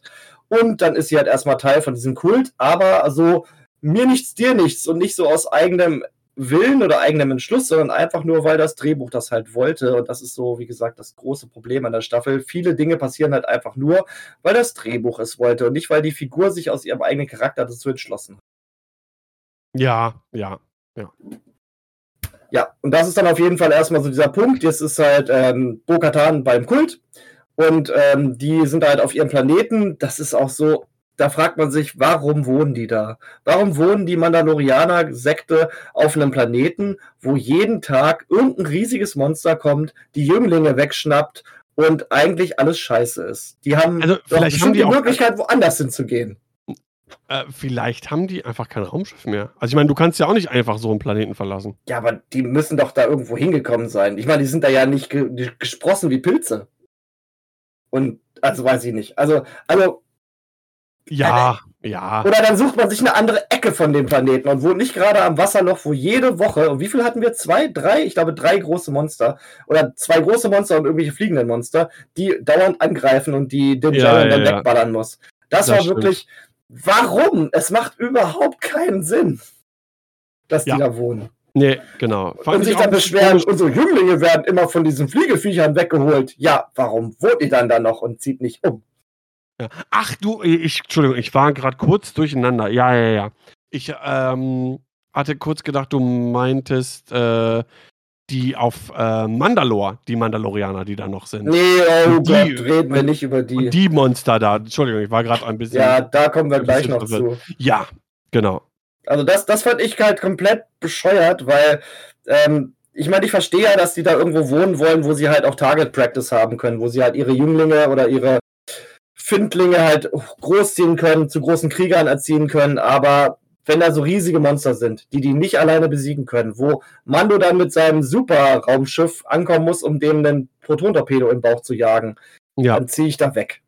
Ganz Ja. im Ernst. Das, Vor das, allem direkt an diesem Wasserloch. ja, es war, es war komplett Direkt. Blödsinn. Also, habe ich nicht verstanden. Ja. Macht für mich keinen Sinn. Ich meine, es waren schöne Szenen, wie die da alle gegen dieses Riesenmonster kämpfen und dann hier ähm, Mando in seinem Naboo Starfighter anfliegt. Der, wenn dieser Naboo Starfighter für X-Wing Miniature Scan rauskommt, dann hat der, glaube ich, bessere Werte als ein TIE Defender. Weil der ist so imbar, oder Din ist so imbar, oder die beiden sind so imbar, ich habe keine Ahnung. Der macht einfach alles kaputt und nimmt keinen Schaden. Ja. Und, und hat noch einen Cruise-Slot für Grogu. Ich meine, Also, sagen wir mal so, ein X-Wing, den Luke Skywalker geflogen hat, der war ja auch ja quasi unzerstörbar und hat alles platt gemacht und so, ne? Ja, aber der Ja, hat halt zumindest mal Schaden genommen, den er zwar dann im Trench vom Todesstern mal reparieren musste. Der, aber der, der Naboo-Staffer, der nimmt ja gar keinen Schaden. Der wird ja nicht mal getroffen. Ja. Also ich, ich traue immer noch ein bisschen der Razor Crest nach. Das Schiff hat ja. viel besser zu Din gepasst als dieser, Ich finde, dieses ist viel zu klein, da passt nichts Ja, rein. Was allem- ist das denn? wenn der da durch den Hyperraum fliegt für längere Zeit. Wo geht denn der mal auf Klo? Oder so. Wo hat Ja. denn der seine, seine ganzen äh, Rationen, Essen, Trinken, keine Ahnung. Es ist so ein Ich bin, ja, ich unpraktisches bin, mal, Schiff. ich bin mal gespannt. Ähm, die Razor Crest ist ja auch für einen Bounty Hunter. Du musst ja deine, deine Gefangenen dort lagern, die ja schön in Carbonit einfriert, über längeren Zeitraum. Ich meine, jetzt mit dem Naboo Starfighter ist er ja nicht mehr, er ist ja kein Kopfgeldjäger mehr. Mission ist was anderes, ist wirklich nur ein reines Fortbewegungsmittel. Ich ho- hoffe ja fast, und das wäre ja auch gut, um, um Merchandise zu verkaufen, äh, dass der N1 in einer äh, folgenden Staffel 4 wie auch wieder beiseite gelegt wird, muss ja nicht zerstört werden, der kann ja bleiben, der- vielleicht kann er ihn nochmal für anders benutzen. Vielleicht hat er auch ein Sonntagsauto. Oder, bitte? Das Sonntagsauto. Ja, oder noch besser, ein größeres Schiff, wo so dieser Naboo reinpasst. Hast du eine Schrankwand? Wo du den so rein, genau, wo du den so parken kannst. Äh, muss ja nicht so super riesig sein. Geil, Mando in einem Ja, YB ich glaub, 666. Das wäre Ja. cool. ja, oder was auch immer. Und weil, ne, so viel kann man ja schon mal vorweggreifen. Ähm, ich meine, jeder, der sich das jetzt hier anhört oder anschaut, der hat das gesehen, logischerweise. Von daher ist es auch gerne, wenn wir mal ein bisschen hin und her springen. Ähm, es ist ja quasi abzusehen, dass jetzt äh, in der nächsten Staffel Grogu und, und Din auf Abenteuertour gehen, damit sich äh, Grogu irgendwie da seine Sporen verdienen kann. Und da passt ein N1 einfach nicht mehr dazu. Ja. Ja, ich, ich bin gespannt, wann das passiert, weil das können wir dann später nochmal äh, besprechen in der Vorausschau, was noch alles so kommt neben Ahsoka. Genau. Weil ähm, ich bin gespannt, wann überhaupt eine neue Mando-Staffel kommt, weil da sind ja noch andere Dinge in Planung, die vielleicht sowas verhindern könnten. Ich fände es auch okay, sich da ein bisschen Zeit zu lassen. Ja, definitiv. Nachdem wir ja eh Peter Pascal nicht brauchen, sondern nur seine Stunt-Leute. Und Genau. Grogu ist eine Puppe, also im Grunde, Ja, nee, davon abgesehen auch einfach ruhig mal die Leute ein bisschen zappeln lassen, um auch wieder ähm, ja, so ein so einen Hunger darauf irgendwie Ja. aufzubauen. Also ich fände es auch okay, wenn vor 2025 äh, nichts Richtung Mando kommt. Ich bin ein riesen Mando-Fan. Ich meine, hier, ne, ich habe mir das Zeug gekauft und bin an sich, auch wenn Staffel 3 irgendwie komisch geschrieben ist teilweise, finde ich den Jaren irgendwie mit dem coolsten Charakter im Star Wars-Universum. Ich bin ein riesen, riesen Fan. Ähm, aber ähm, in Staffel 1 und 2. ja, auch in Staffel 2 nach und Staffel, ich finde in Staffel 3 auch Also- an sich cool. Das ist halt, der, der kann ja auch nichts dafür, dass manche Sachen ein bisschen unlogisch sind. Ich fand mal, in ne? Staffel 3 hat er halt keinen Charakter mehr. Da ist er einfach nur noch so ein Beisitzer irgendwie. Ja, also ich finde grundsätzlich, ich finde es gar nicht so schlecht, dass Bo-Katan ein bisschen mehr ins Zentrum ein bisschen ich Präsenz auch kriegt. nicht. Großer Katie Sackhoff-Fan. Das sowieso. Ich finde auch den Charakter an sich cool. Ich finde das ganze, das, der ganze Style von der Rüstung und den Helm, diesen Night Owls und sowas, finde ich super geil. Ähm, das finde ich auch gut. Aber ähm, es gibt auch so einen Spruch, irgendwie, wer bedeutend sein will, macht sich rar oder irgendwie sowas in der Art. Und äh, das, das kann dann für den, für den Mando Ich glaube, auch. bei Marvel hat Disney das mittlerweile eingesehen. Da wurde jetzt auch ein bisschen zurückgeschraubt, was Serien und Filme angeht, weil da ja auch so ein bisschen die Superhero-Fatigue so ein bisschen einsetzt bei den Leuten. Alle sind ein bisschen übersättigt. Ja, es ist Und, auch jetzt ähm, der neue, neue Black Adam, ist, glaube ich, der neue. Oder ist das, das ist aber Marvel? DC. Ah, okay. Ich habe nur gehört, der soll ziemlich, naja, Ja. Und Aber DC hat ja jetzt auch erstmal wieder das gesamte Cinematic Universe gescrapped und äh, setzt das jetzt alles komplett neu auf mit James Gunn. Also es ist ähm, alles, was vorher war, wurde jetzt halt weggelöscht, clean slate und jetzt gibt es halt ein neues äh, DC Cinematic Universe wieder von ganz null an, weil da ja auch immer alles Kraut und Rüben war. Es ist, es ist alles schlimm. Ja, also, wie gesagt, Marvel bin ich teilweise einfach, äh, raus, habe ich ja schon mal irgendwie auch im Podcast irgendwie gesagt. Ähm, was ich super geil fand, ist Moon Knight. Fand ich witzig. Fand ich wirklich richtig gut. Hat mir ich kannte aber auch nichts davon, deswegen haben mich die viele Sachen auch einfach überrascht. Ja. Und ich fand's auch ich fand's generell irgendwie ganz anders Ja, das das war auch, glaube ich, Absicht. Es war war gut gemacht. Also, es man war Fand ich überrascht. Man war fand überrascht. ich Das ist immer gut, wenn Serien ja, überraschen. fand ich richtig gut. Hat mir richtig Ja. gut gefallen. Da soll's wohl keine 2. Staffel von geben, Ja, soweit ich kann ich gehört mir auch habe. vorstellen. Und das fände ich sehr schade, weil das das fand ich richtig gut. Na ja, Ja. wir driften ab. Ich weiß jetzt ist nämlich der Punkt angekommen, bei Andor, obwohl das schon so lange her ist oder länger her ist, da konnte ich dir die gesamte Geschichte und die gesamten Charaktere, auch wenn ich mir nicht alle Namen merken kann, konnte ich dir wirklich erzählen. Bei Mando habe ich jetzt ein Loch und das ist 2, 3 äh, paar Wochen her. Ich weiß jetzt nicht mehr, was passiert, nachdem wir halt, ähm, Bo-Katan zum Kultmitglied gemacht haben. Was passiert? Ich glaube, ach genau, dann kommt die Folge, Also, es kommt die einmal die Folge, ähm, The Dark ich weiß nicht genau, wie die heißt, wo, äh, von ich weiß nicht, wie lang die Folge war, die halbe Stunde, 20 Minuten davon, äh, spielen auf Coruscant und wir erfahren 'n bisschen die, äh, Hintergrundgeschichte von Doktor Schlag mich tot. 20 Minuten, halbe Stunde, das waren 95% der Folge. Ja, wie wie lang ge wie lange ah, die Folge ist Ich eher so 'ne habe Stunde, die ne, ich gucke grade, äh, Ja. The Foundling warte mal, Season 3, Irgendwas mit Dark heißt es, glaube ich, äh, die Folge. Es gibt hier keinen Dark. Apostate, Ne? Mines of Mandalore, Convert, Foundling, Pirate, Guns for Hire, Spice und Return. The Foundling, The Pirate? Ne. Ne. Ich weiß es nicht, ist auch Wumpe. Ist auch Äh, egal. auf jeden Fall, das war so die Folge, die am meisten rausgestochen hat. War fast so 'n bisschen vom Gefühl her wie der Andor. Mandalorian, der die Boba Fett-Serie, ähm, übernimmt. Ja, und es war so 'n Weil bisschen an es hatte so Andor-Vibes, fand ich. Ja, weil wir schalten plötzlich weg, wir schalten vom Mando weg und wir sind plötzlich bei Doktor Ja, dem dem dem Wissenschaftler halt, dem Doktor Klonwissenschaftler. Wissenschaftler, der da in Staffel 1 an Grogu rumgedoktert hat. Und, ähm, Pershing heißt er. Pershing, ja, genau. Sarah macht die Tür auf und Danke. sagt: „Pershing!“ Danke, Sarah. Und, ähm, auf jeden Fall, der da halt, äh das ist halt relativ cool. Die ganzen Ex-Imperialen werden halt wieder eingebürgert. Die müssen aber alle so, ähm, Plaketten tragen, die halt ihre frühere Zugehörigkeit zeigen, sodass jeder sofort weiß, das war mal 'n scheiß Imperialer und, äh, muss dann halt irgendwie richtig miesen Job machen, so 'n bisschen ähnlich wie, äh, Cyril bei Andor ist er dann halt auch irgendwo in der Buchhaltung, muss dann irgendwelche alten imperialen Akten vernichten. So, er ist halt Aktenschredder, obwohl er ja eigentlich DNA-Doktor ist. Und freundet sich dann da halt mit 'ner alten, äh, imperialen Agentin an, die da auf dem Raumschiff von Moff Gideon stationiert war und lernt dann noch so 'n paar Ex-Stormtrooper kennen und die befreunden sich dann und sind dann so 'n bisschen unterwegs und lutschen leuchtende Lutscher. Und am Ende kommt halt eigentlich nur raus, dass sie ihn halt hintergangen hat, im Auftrag wohl auch von Moff Gideon oder auch 'n bisschen vielleicht aus eigenen Beweggründen. Sie führt ihn dann halt in so 'n alten Sternzerstörer, da soll er dann irgendwelche Sachen rausholen und sie liefert ihn dann halt ans Messer und dann richtig brutale Folterszene am Ende, wo sie ihn dann mit so Ja. 'nem Mindflayer auf voller Stufe warum auch man auch immer 'nen Mindflayer dann immer noch auf volle Stufe stellen kann in der New Republic. Und, äh, wir wissen nicht, ob er tot ist oder ob er halt irgendwie dann Gehirn gebacken ist, keine Ahnung. Aber auf jeden Fall richtig fieses Folge, die halt komplett rausbricht so aus dieser sonstigen Serie. Ja. Sehr gut fand ich, ähm, generell zu sehen, ähm, Star Wars, insbesondere auch die Originaltrilogie, auch ganz stark, äh, tatsächlich auch Episode 7 mit First Order, bedient sich ja viel so 'ner, äh, Zweiter Weltkrieg-Symbolik und, äh, Nazi-Parallelität. Ähm, und da fand ich ganz witzig, denn dieses Treatment von von ehemaligen Imperiumswissenschaftlern ist halt total, ähm, auch au sich aus der Realität bedient, ne? Wernher von Braun zum Beispiel, der Project war Paperclip. Bitte? Project Paperclip. Genau, ne? Wo die war ja Amerikaner sich die ganzen Wissenschaftler gesnackt haben.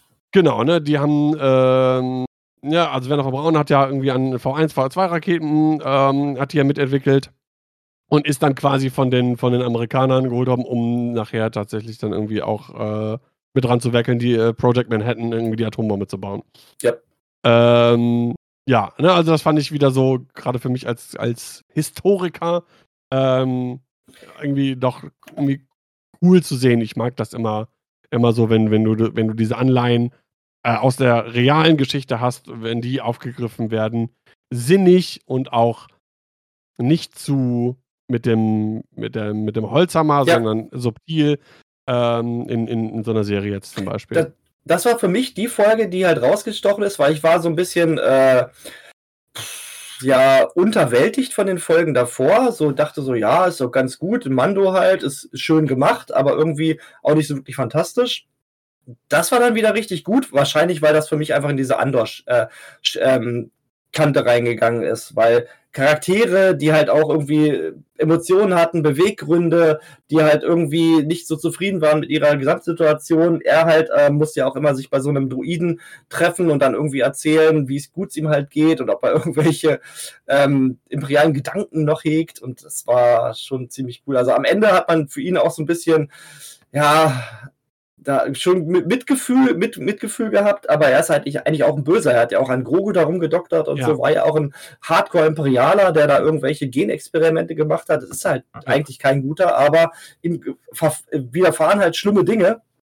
Und das war halt so, so ein ganz komischer Bruch in dieser Mando-Staffel bis dahin. Und auch hier wieder, ne, Parallelen zur, zur Realität. Ähm, er benutzte quasi eine, eine gleiche Argumentationskette, wie das damals Werner von Braun gemacht hat. Im Prinzip Rechtfertigung, äh, dass er für die Nazis gearbeitet hat oder Nazi war, je nachdem, wie du es auslegen willst, mit der Begründung, ja, alles nur quasi im Dienste der Wissenschaft oder der, der wissenschaftliche, Ja, die wissenschaftliche Neugier stand im Vordergrund, bla bla bla bla bla. so. Und äh, genauso argumentiert ja auch Dr. Pershing, ne? Und das ist wieder dieses, wo du denkst, ja, du weißt schon, für wen du arbeitest und was du da tust, so, ne? das war die Folge hieß übrigens The Convert. Das war Convert. die, die dritte, Dritte Folge, Folge, genau. Genau. Genau, und dann kommen wir gleich zu Jaja in Folge 4. Ja, genau. Äh, kann ich, da habe ich auch irgendwo ein Bild. Da haben wir ihn. Genau. Ähm, ja, wir sehen Rückblick. Order 66. Ähm, wie Grogu sich quasi erinnert, was äh, passiert ist beim Angriff auf den Jedi-Tempel. Und er wird quasi gerettet von einem Jedi namens, ich habe es mir aufgeschrieben, Kelleran Beck. Ja, Genau, gespielt von Ahmed Best und das ist quasi der Schauspieler, der Jar Jar Binks verkörpert hat. Ähm, den Charakter gab es vorher schon mal in Clone Wars, maybe? ich glaube. Oh, Bin mir aber gerade nicht ganz sicher. Ähm, ja, auf jeden Fall äh, mit cool Action und äh, schnappt sich nachher auch so von seinem toten Jedi-Buddy noch das zweite Lichtschwert und macht dann coole Dual-Lightsaber-Action und äh, befreit dann quasi äh, Grogu noch mit Hilfe von Leuten irgendwie aus Naboo. Man sieht da so dieses silberne Naboo-Raumschiff ähm, und äh, bringt dann Grogu irgendwie in Sicherheit. Witzigerweise die Folge übrigens auch äh, directed von Carl Weathers. Und Carl Ah. Weathers ist ja der ähm, Chef von Navarro. Ne? Ja. Und witzigerweise, wenn man damals Predator gesehen hat, da spielt er ja auch mit als CIA-Verbindungsmann für Arnold Schwarzenegger.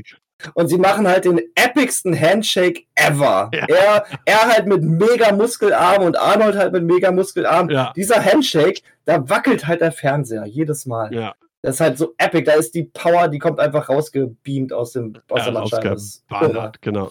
Also auf jeden Fall witzig, das habe ich gerade erst gesehen, dass er da halt äh, Regie geführt hat. Finde ich sehr cool. Ja. ja, genau. Auch in Staffel 3 haben wir wieder das Konzept von äh, verschiedenen Regisseurinnen und Regisseurinnen.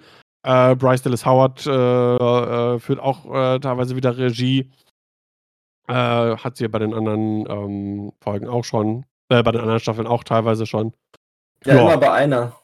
Genau, Mhm. stimmt.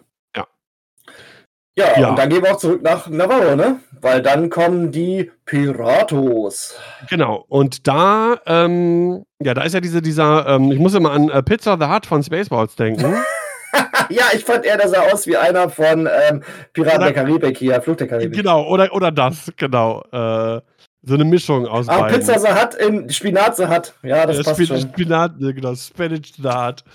Ähm, also, die Figur fand ich ein Übertrieben albern. Ja. Ähm, es gibt genug Rassen schon im Star Wars-Universum. Warum Richtig. erfindest du jetzt so ein Spinatmonster? Richtig. Vor allem, der auch so richtig übel nach Pirat halt aussah. Da fehlte nur noch so die Augenklappe, das Holzbein und der, die Hakenhand. Vor allem, Ähm, die streckte sich, glaube ich, über zwei Folgen, dieser Angriff der Piraten.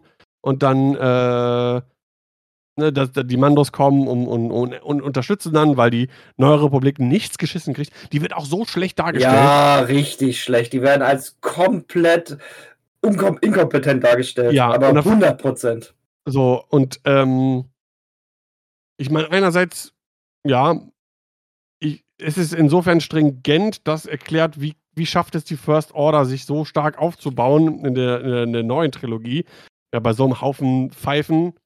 Aber das, das einiges. Aber es schafft halt, wie du schaffst, du schaffst ja keinerlei Sympathien aufzubauen mit den vermeintlich Guten der neuen Republik. Richtig, am Ende, wenn dann Starkiller Base hier die Planeten da wegbombt, dann sagt man sich noch, ja, die konnten eh nix. Ja, eben, ey, ihr Pfeifen, ey. Ja, da finde ich auch ein bisschen schade. Da fehlt so, fehlt so ein bisschen so der Gegenpol, den es halt bei Andor gab, wo man halt einmal die inkompetente und einmal die kompetente Seite sieht, aber in Mando 3 siehst du halt wirklich nur die absolut inkompetente Seite der New Republic. Also ja. da möchte man schon gar nicht mehr irgendwie, obwohl der Resistance. Also es gibt schon einen Grund, warum General Leia dann gesagt hat, wir machen unser eigenes. Ja, Absolut. Genau. Ähm, was ich auf jeden Fall schon mal sagen muss, ähm, weil jetzt wird es auch nicht viel besser in der Staffel, aber was unglaublich gut ist, was mir in dieser Staffel extrem aufgefallen ist, die Raumschiffe sehen so gut aus. Ich weiß nicht, die müssen irgendwie ihre Tricktechnik noch ein bisschen verbessert haben, aber sowohl die Großkampfschiffe als auch die Fighter und auch so die, ähm, das, die Raumschiffkämpfe, die wir jetzt sehen, so gut gemacht. Also man hat halt Gewicht und es sieht einfach fantastisch aus, weil du hast dann halt Grief Karga, der dann da auf seinem Balkon steht, während da dieses große ähm, Trägerschiff der Piraten halt halt über ähm, Navarro einfliegt. Und ja. das sieht so gut aus. Ja, das stimmt. Das also das muss man der Serie wirklich zugute halten. Also Raumschiffe, das können sie, aber richtig. Genau. Auf Navarro sieht man dann auch nochmal, ich baue mir so ein paar kleine Easter Eggs ein, wenn es gerade passt. Ähm, die äh, Kovakian Spay Monkey Lizards. Ja. Äh, oder Lizard überall. Monkeys, genau. Ne, kennt man aus äh, Episode 6, die bei Jabba quasi auf dem Schoß da noch sitzen. Salushes, wie heißt es? Salushes Bee Crump. Crump ja. Genau. Äh, und die scheinen da auf der Navarro heimisch zu sein. Fand ich auch witzig, wie die die, wie die, die Piraten verpetzen äh, an, die, an die Mandos. Ja, oder, ja. oder warnen oder so. Weil sie vorher noch beschossen werden. Genau. Ja. ja, die Piraten an sich fand ich nicht gut. Sowohl nicht den Piraten-Captain als auch diesen ersten Mart. Ja. Das fand ich alles, es war so unglaublich. Das, das, war, fand ich wirklich so wie eine schlechtere Clone Wars-Folge. Also kam mir das vor. Ich, ich, tatsächlich, ich fand die beiden Folgen mit noch am besten, weil du geiler, du hattest geile Mando-Action. Ne? Ja. Also Dro Dropseed Bay, die Mandos werden aus dem Gauntlet gedroppt. Das fand ich schon. Drop, oh, drop, drop fand ich schon geil. So auch, äh, hatten wir am Discord drüber geschrieben, die Taktiken, dass sie wie so Marines auch vorgehen mit militärischen Taktiken, wie das Infanterie-Soldaten äh, halt irgendwie äh, dann auch machen. Das fand ich schon, fand ich schon cool, die Befreiung. Äh, ja, aber da, das war cool. Die Piraten, wie gesagt, die fand ich nicht. Also Mandos, ja, Piraten, nein. Ja, genau. Also die hätte man ein bisschen. Die, die konnten halt auch wieder nichts. Die haben da halt also irgendwie wieder so viel Slapstick so ein bisschen mäßig. Ja, ne? zig Raumjäger und äh, der N1 macht die halt einfach alle rund. Gnadenlos. Ja. Ich frage mich halt manchmal, sind wir für manche Sachen vielleicht mittlerweile zu alt geworden, nicht mehr das richtige Zielpublikum. Ich weiß nicht, ich habe auch große Freude bei Bad Batch. Also ja, eigentlich ja. nicht. Und brauchen wir für unser Empfinden, Alter, keine Ahnung, auch das, was wir mittlerweile von Serien erwarten, eher sowas wie Andor, Character-driven und so weiter und so fort, damit es uns zufriedenstellt. Sind wir verwöhnt durch Serien wie The Wire, Breaking Bad, Game of Thrones, die von guten Erzählungen, guten Charakteren und so das Leben. Und vielleicht jüngere Leute oder Teenager feiern sowas mega ab. Das kann ja sein. Kann gut sein. Also wie gesagt, ich bin ein riesengroßer Rebels-Fan und äh, fand auch Bad Batch gut. Also ich bin auch mit der jüngeren Star Wars, also Star Wars für Jüngere, äh, ganz, kann ich ganz gut fahren. Ja. Ich, mich stört es halt immer, wenn Sachen halt passieren, weil sie halt passieren müssen, weil das Drehbuch die will und nicht, weil die Charaktere das wollen oder weil, weiß ich nicht. Es, ja. es, es, war halt alles so konstruiert in der dritten Staffel und weil wir kommen jetzt nämlich zur schlimmsten Folge der Staffel. Staffel, äh, Folge 7.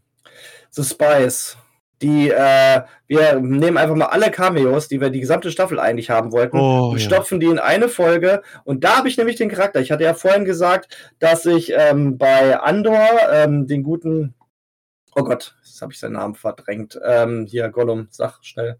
An, äh, Andy Andy Serkis. Serkis. Das Andy, dass ich nicht Andy Serkis gesehen habe, sondern den Charakter, den er gespielt hat. Und hier ist einer, den mag ich eigentlich, Jack Black. Aber ich, Jack Black ist halt immer Jack Black. Jack Black kann alles machen, aber er ist halt immer Jack Black. Und er sitzt da halt mit Lizzo. Lizzo kannte ich nicht, musste ich dann auch nachschauen. Ja, eine Sängerin. Am amerikanische Sängerin, genau, muss man da wahrscheinlich kennen, wenn man moderne Popmusik hört. Aber ja, ist schon relativ bekannt, würde ich sagen. aber ich kannte sie halt nicht, aber Jack Black, ich habe ihn halt sofort gesehen, als er da hinten saß und Jack Black ist halt Jack Black. Den kannst du Kostüme anziehen, Bart ankleben, ist mir völlig egal. Es ist halt immer Jack Black, weil er verhält sich halt auch einfach wie Jack Black. Ja. Ich glaube, der, der hat auch gar keine Rollen. Ich glaube, der ist einfach er selbst. Wenn man so seinen YouTube-Kanal oder so mal gesehen hat, der ist halt einfach so. Und das Ja. fällt halt einfach raus. Da bin ich halt sofort aus der Geschichte raus. Und die Geschichte war halt wie ein schlechtes Star Wars Adventure, weil ähm, Bo-Katan und Mando fliegen halt dahin, wo Bo-Katans alte Mando-Flotte ist, weil sie war ja mal Anführerin von der Flotte, aber die sind dann halt irgendwie offscreen, haben die sich von der abgespalten und sind jetzt halt ähm, Söldner und wohnen halt auf diesem Planeten. Und da fliegen halt Mando und Bo-Katan hin. Aber sie dürfen da halt nicht hinfahren, weil das Drehbuch sagt, nein, ihr dürft da nicht hinfahren. Ihr könnt jetzt auch nicht aussteigen und dahin gehen. Ihr müsst jetzt erstmal zu Jack Black und zu Lizzo fahren, weil Jack Black und Lizzo, die nehmen euch jetzt erstmal Grogu ab. Der kann dann ein bisschen ja, Tischtennis mit denen spielen und dann macht ihr nämlich erstmal so eine kleine Sidequest für uns. Und wenn die Sidequest durch ist und ihr den Bösewicht, der äh, Hellgate mit Nachnamen heißt, der dann übrigens ähm, Christopher Lloyd war aus Zug in die Zukunft zum Beispiel. Zu viel Camo, Cameo in eine Folge gepackt. auch. Und wenn ihr diese Sidequest dann erledigt habt, dann dürft ihr zu euren Söldnern fahren und mit denen kurz reden. Dann gibt es einen kurzen Kampf. Und dann schenkt Mando Bokatan das Darksaber, weil das Drehbuch das jetzt gerade so will. Und das nicht seine eigene Entscheidung war. Und dann ist die Folge durch. Und ich habe mir den Kopf gekratzt und habe mich gefragt, das kann doch nicht euer Ernst gewesen sein für die vorletzte Folge von der Mando-Staffel. Ja. Also wirklich, das war absolutes Lowlight, die Folge. Oder warte mal, war das die vorvorletzte Folge? Nicht, Ist auch scheißegal. sage. Also auf jeden Fall war die, war die, war die nicht geil. Das war die vorletzte Folge. Das war nicht, äh, The Spice war ganz vorher, genau. ja, und was mir auch wieder nicht das war die Folge hat- von Bryce Dallas Howard übrigens. Und wir Ja, haben das ja weiß. eigentlich immer gesagt, dass ihre Folgen gut waren. Ne? Ja, ja, das stimmt. Ähm, was mir an der Folge auch überhaupt nicht gefallen hat, ist, ähm, ich fände es gut, wenn so langsam mal ähm, Grogu weg von diesem niedlichen kleinen Püppchen wird, sondern sich ein bisschen entwickelt. Das hat er teilweise auch schon getan. Und aktiver teilnimmt an der Geschichte, ne? Genau, und auch zeigt, was er kann und reift und wie auch immer. Mhm. Und dann war der wieder so wie, so ein, wie so ein scheiß Haustier. Ja, ja, der wurde einfach abgegeben. Wurde dann von Leckerlis, ihm wurde von. Leckerlis, abgele äh, äh, von Leckerlis angelockt und wie so, ein, wie so ein fucking Hündchen. Das fand ich richtig blöd. Das hat mir überhaupt nicht Ja. gefallen. Hat mir auch nicht gefallen. Die, die, das Sidequest an sich war ganz nett gemacht. Das war so ein bisschen wie hier Obi-Wan sucht nach dem verlorenen Planeten mit hier äh, Dexter Jackster. Äh, Jackster Dexter? Wie auch Ja, ja, ja. Ja, ja, der, Und, der, der ähm, Diner-Typ. Genau, und das war eigentlich ganz süß gemacht. Was mir gar nicht so gefallen hat, war die Druidenbar, weil ich jetzt keinen Druiden mehr sehen kann. Ich habe jetzt halt immer im äh, Chopper im Kopf, der dann in der Dru Druidenbar abhängt und im Hintergrund halt so raved mit seinen Armen, so bop, bop, bop, bop, bop, bop, bop, bop. Ja.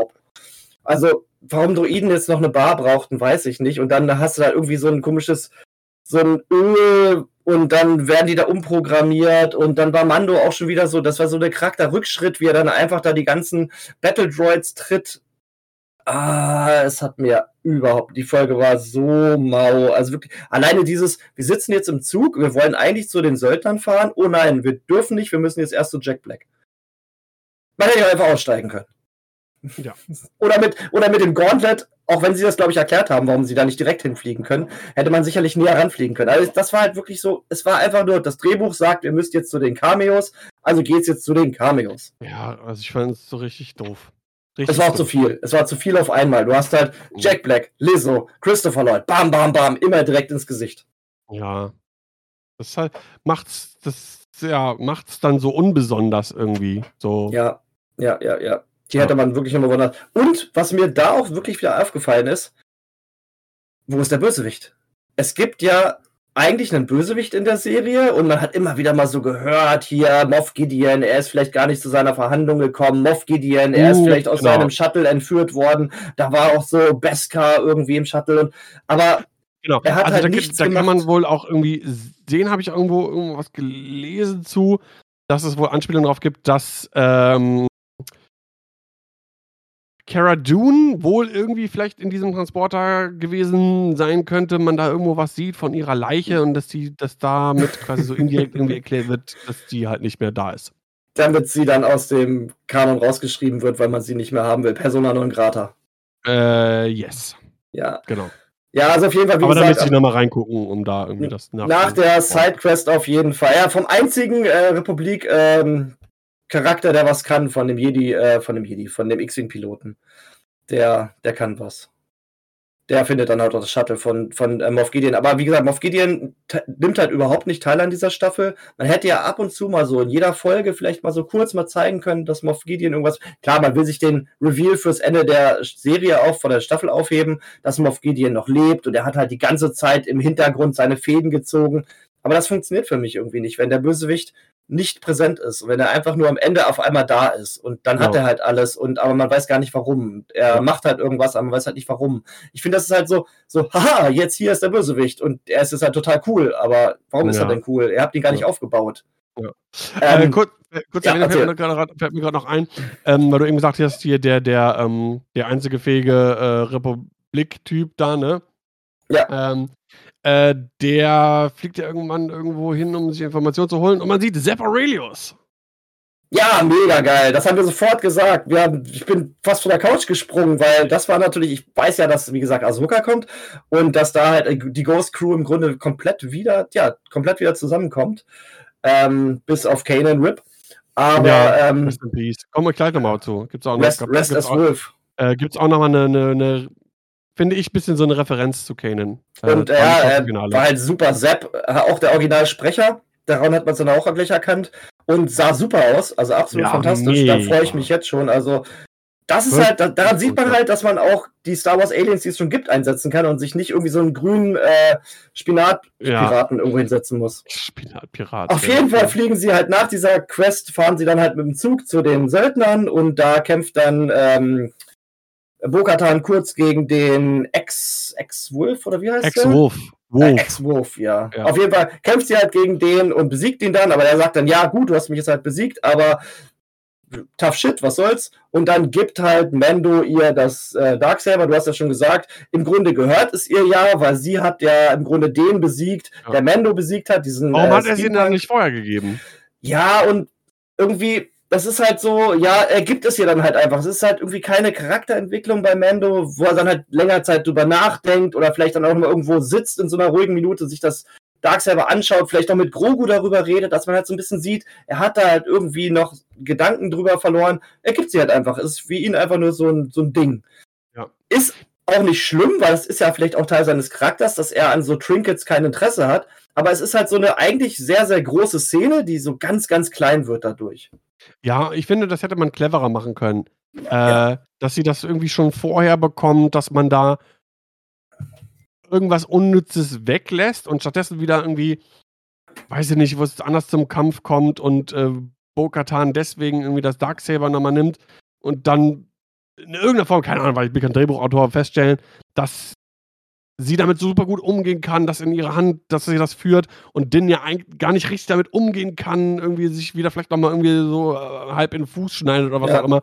Dann nochmal sich zurückerinnern an, ja, ja, hier eigentlich du hast den Besieger des, äh, von, von Din besiegt und dadurch äh, rechtmäßig gehört es auch eigentlich jetzt dir. Ne? Ja, das und nicht einfach nur, ja, hier, nimm halt. Genau, genau. Ne? So hätte man das irgendwie vielleicht ein bisschen, ein bisschen cleverer machen können. Ja, das war auf jeden Fall sehr enttäuschend. Also es war für mich, so, die, die Folge war für mich das Lowlight auf jeden Fall der Staffel. Aber dann heißt es ja immer, die letzten zwei Mando-Staffeln sind halt immer super, weil die hängen halt auch immer zusammen und da geht halt richtig die Post ab und dann starten wir halt in Folge 7, Chapter 23, The Spice. Und ich glaube, keiner weiß, warum die Folge so Spice heißt.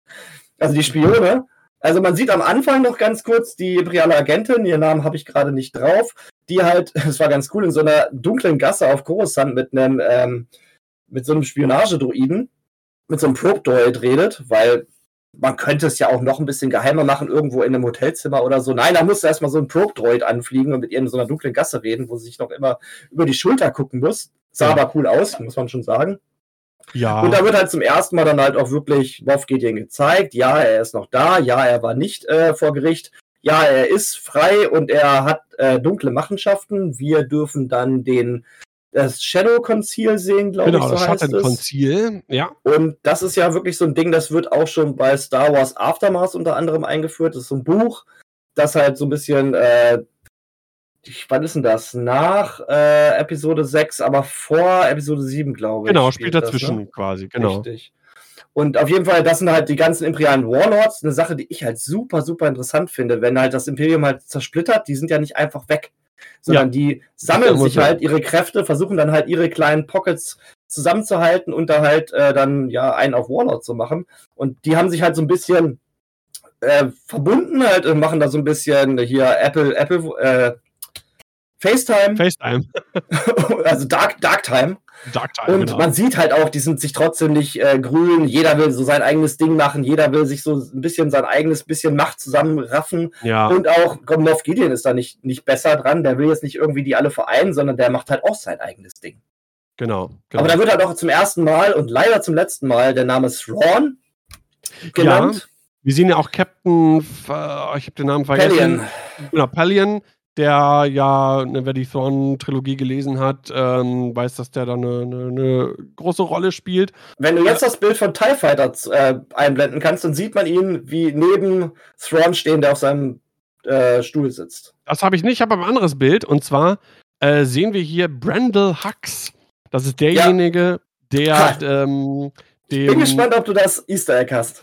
Ja, äh, der, der äh, besorgt ja quasi dem äh, äh, Moff Gideon seine prätorianischen Garden und äh, ist halt der Vater von ähm, genau, General der Vater von, von, General Armitage Hux aus äh, Episode 7. Und?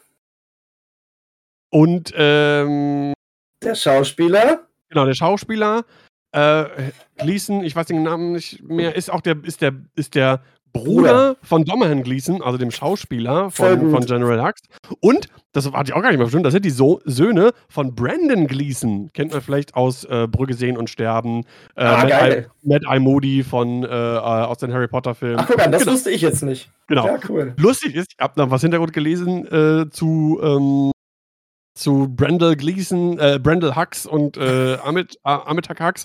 Und zwar hat, war äh, Amitak Hux, also General Hux, äh, der First Order, der uneheliche Sohn von Brendel Hux und der hat ihn wohl ziemlich, ziemlich scheiße behandelt und geschlagen und so weiter und so fort. Also der Vater den Sohn, den unehelichen. Und, und Armitage äh, hat auf jeden Fall mit äh, Phasma zusammen dann seinen Vater erstmal schön gemeuchelt. Genau, genau, genau. Fehlt nur noch, dass er dann irgendwie die, die Mutter heiratet, um den Oedipus-Referenz äh, äh komplett zu machen. ah, da schon aber nichts davon. Ja, genau. Aber da sieht man auch wieder, dass die Charaktere dann so im Extended Universe wieder cooler sind, als sie in den Film rüberkamen. Da war zum Beispiel Phasma ja unfassbar flach. Und ja. Brand und hier Hux leider ist ja von Film zu Film immer schlimmer geworden, bis er dann in Episode 9 zur absoluten Witzfigur mutiert ist. Ja, leider, leider, leider. Das stimmt. Da wäre er auch mehr, mehr gewesen, aber da. Aber wir äh, decken den Mantel des Schweigens über 7, 8, 9. 9 steht bei mir immer noch eingeschweißt im Schrank. Ich werde ihn niemals öffnen und niemals ja. wieder sehen. 7 ist okay. 8 und 9, warum nicht? Ich habe alle Star Wars-Filme auch als Blu-ray. Außer 8 und 9. das will schon viel heißen. Naja, ja. auf jeden Fall, in der Folge fliegen dann die Mandos nach Mandalore, weil sie wollen sich Mandalore zurückerobern, wo ich dann dachte, von wem?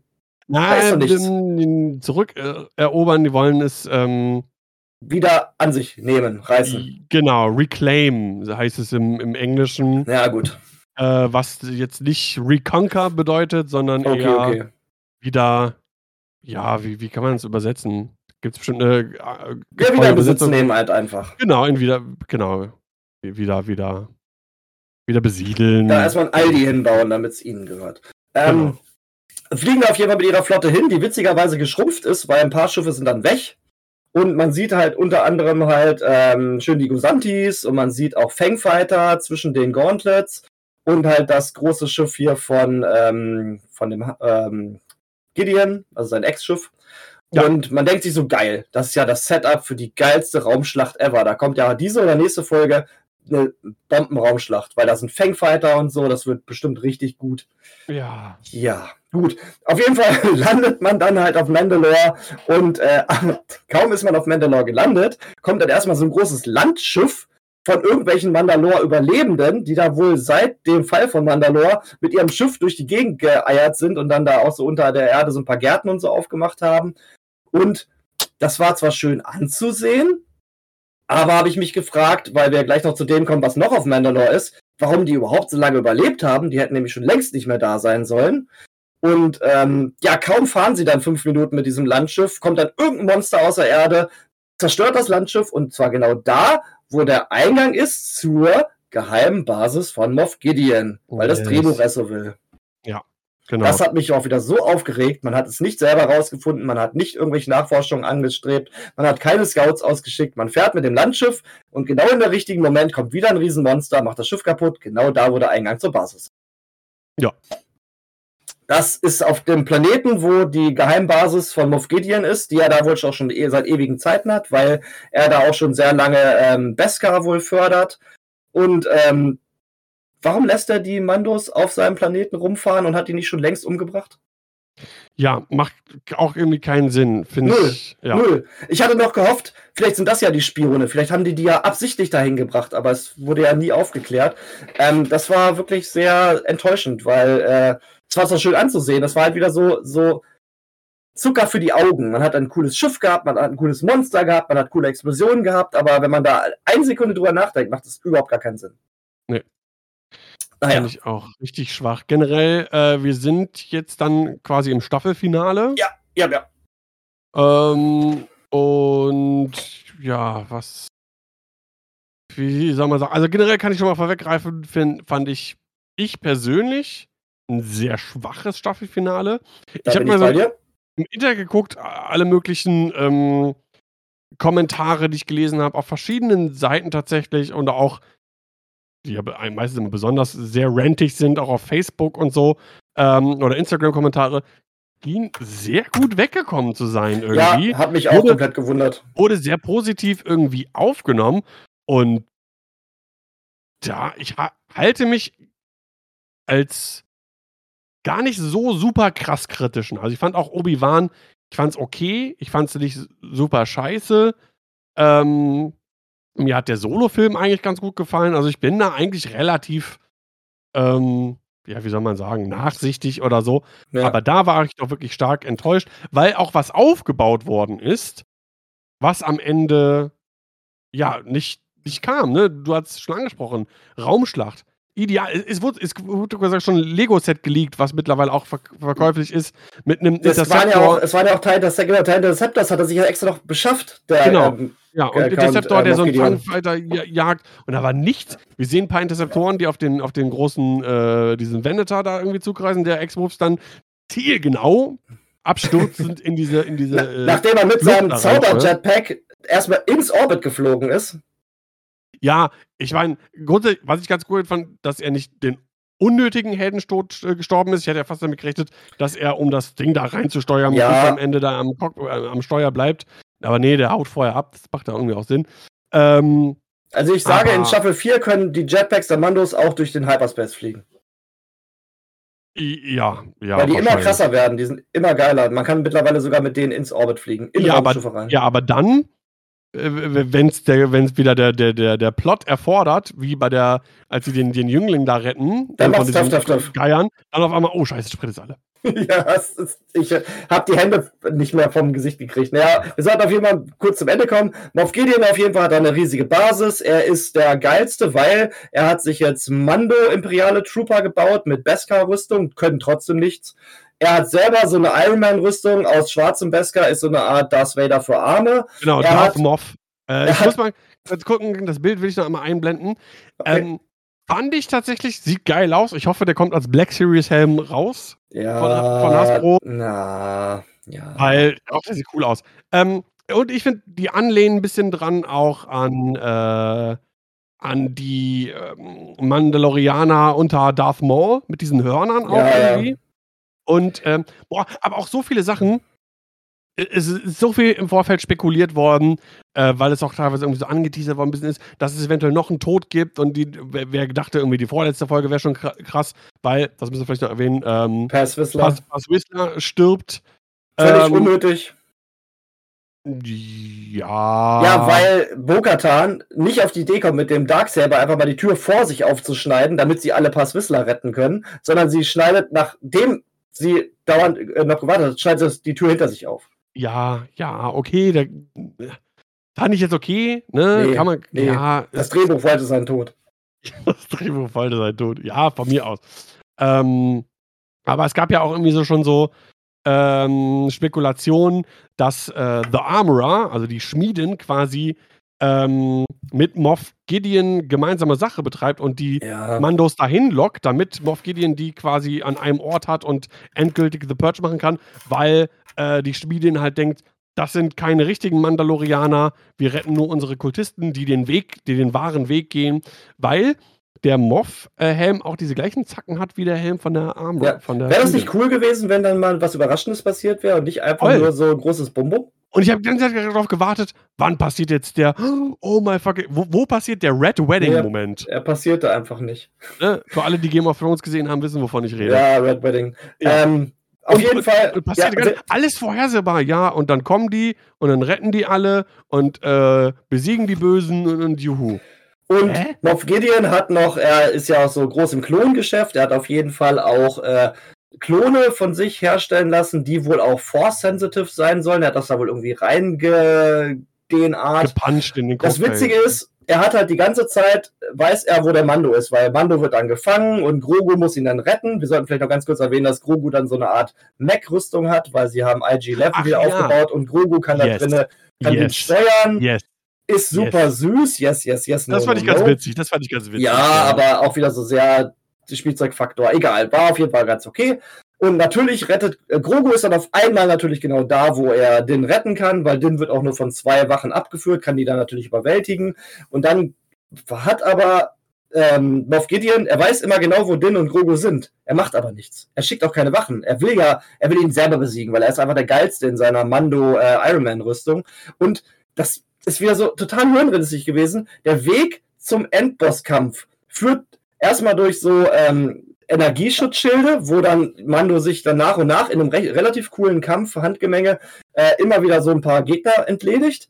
Dann führt der Weg weiter durch diese, durch dieses Klonlabor, wo dann Din einfach nur einen Knopf drückt und alle Klontanks explodieren, weil das war wahrscheinlich der alle Klontanks explodieren Knopf. Genau, den braucht man, muss man halt einbauen. Ne? Und dahinter ist dann Moff Gideon, der wartet dann auf Mando und sagt, Mando, du hast all meine Klone zerstört. Ja, warum? Weil du nicht einen Gang weitergegangen bist, um ihn aufzuhalten, Moff Gideon, weil du dumm bist. Ja.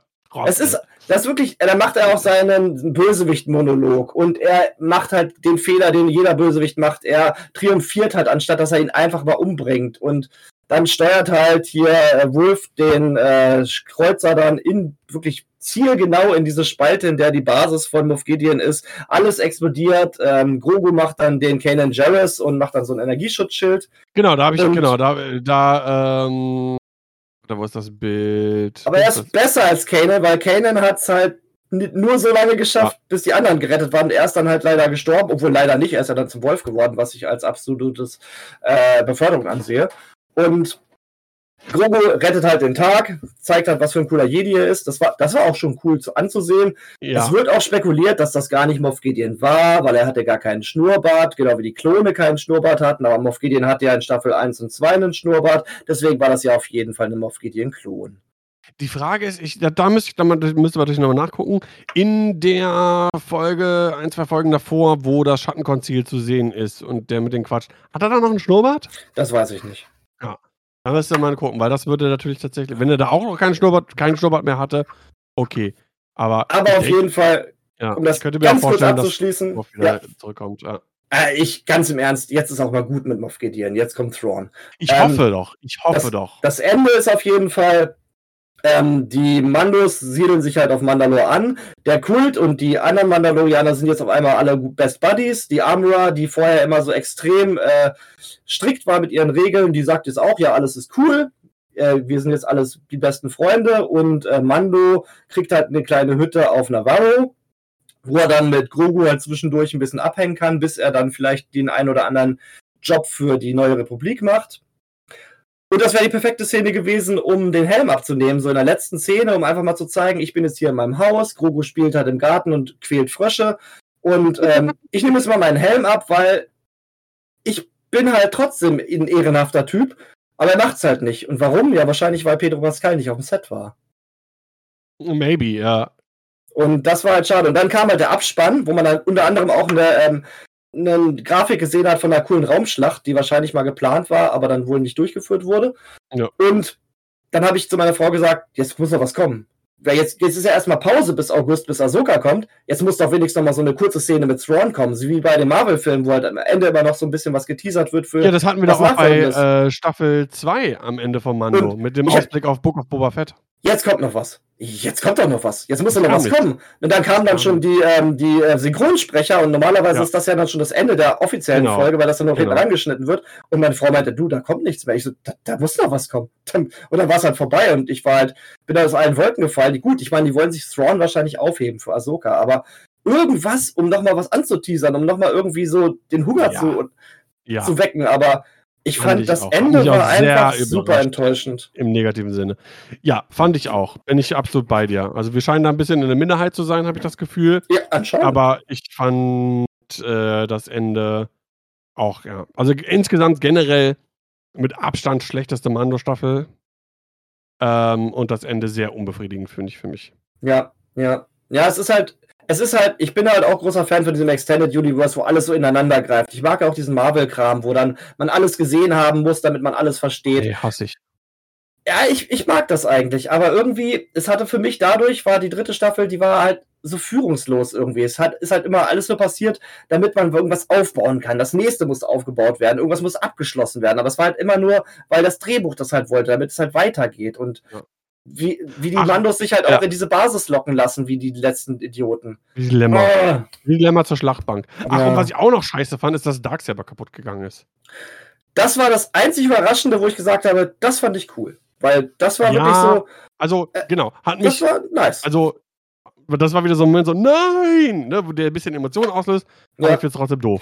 Aber es hat, halt, es hat also bei uns. Emotionen ausgelöst, aber nicht in der Serie, weil zum Beispiel Bo-Katan hat da kaum drauf reagiert. Die hätte Ja. ja wenigstens sagen können, ja, ist mir doch scheißegal, ich brauche das nicht, ich bin auch so cool. Wenn sie das Ja, gesagt hätte, irgendwas. dann wäre es ein Charaktermoment gewesen, aber sie hat einfach gar nichts gemacht. Genau. Da haben sie sich einfach nur weitergekloppt. this does not define who, who is the real leader of Mandalore oder was auch immer, bla bla und Ja, schmeißt es dann so und schmeißt auch da, schmeißt dann auch das kaputte Ding einfach so einfach runter in den Schacht. So. Ich glaube, wir müssen die angeteaserte äh, Ausschau auf Ahsoka auch ein bisschen abkürzen oder gleich ganz weglassen, weil ich glaube, du musst auch gleich los, ne?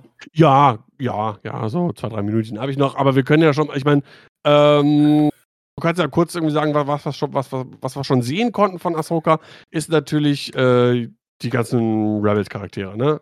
Ja, also was wir wissen, am Ende von Rebels, der äh, Animationsserie in der vierten Staffel, da äh, wird ja Thrawn mit Ezra, jetzt bin ich richtig, ne? Ja.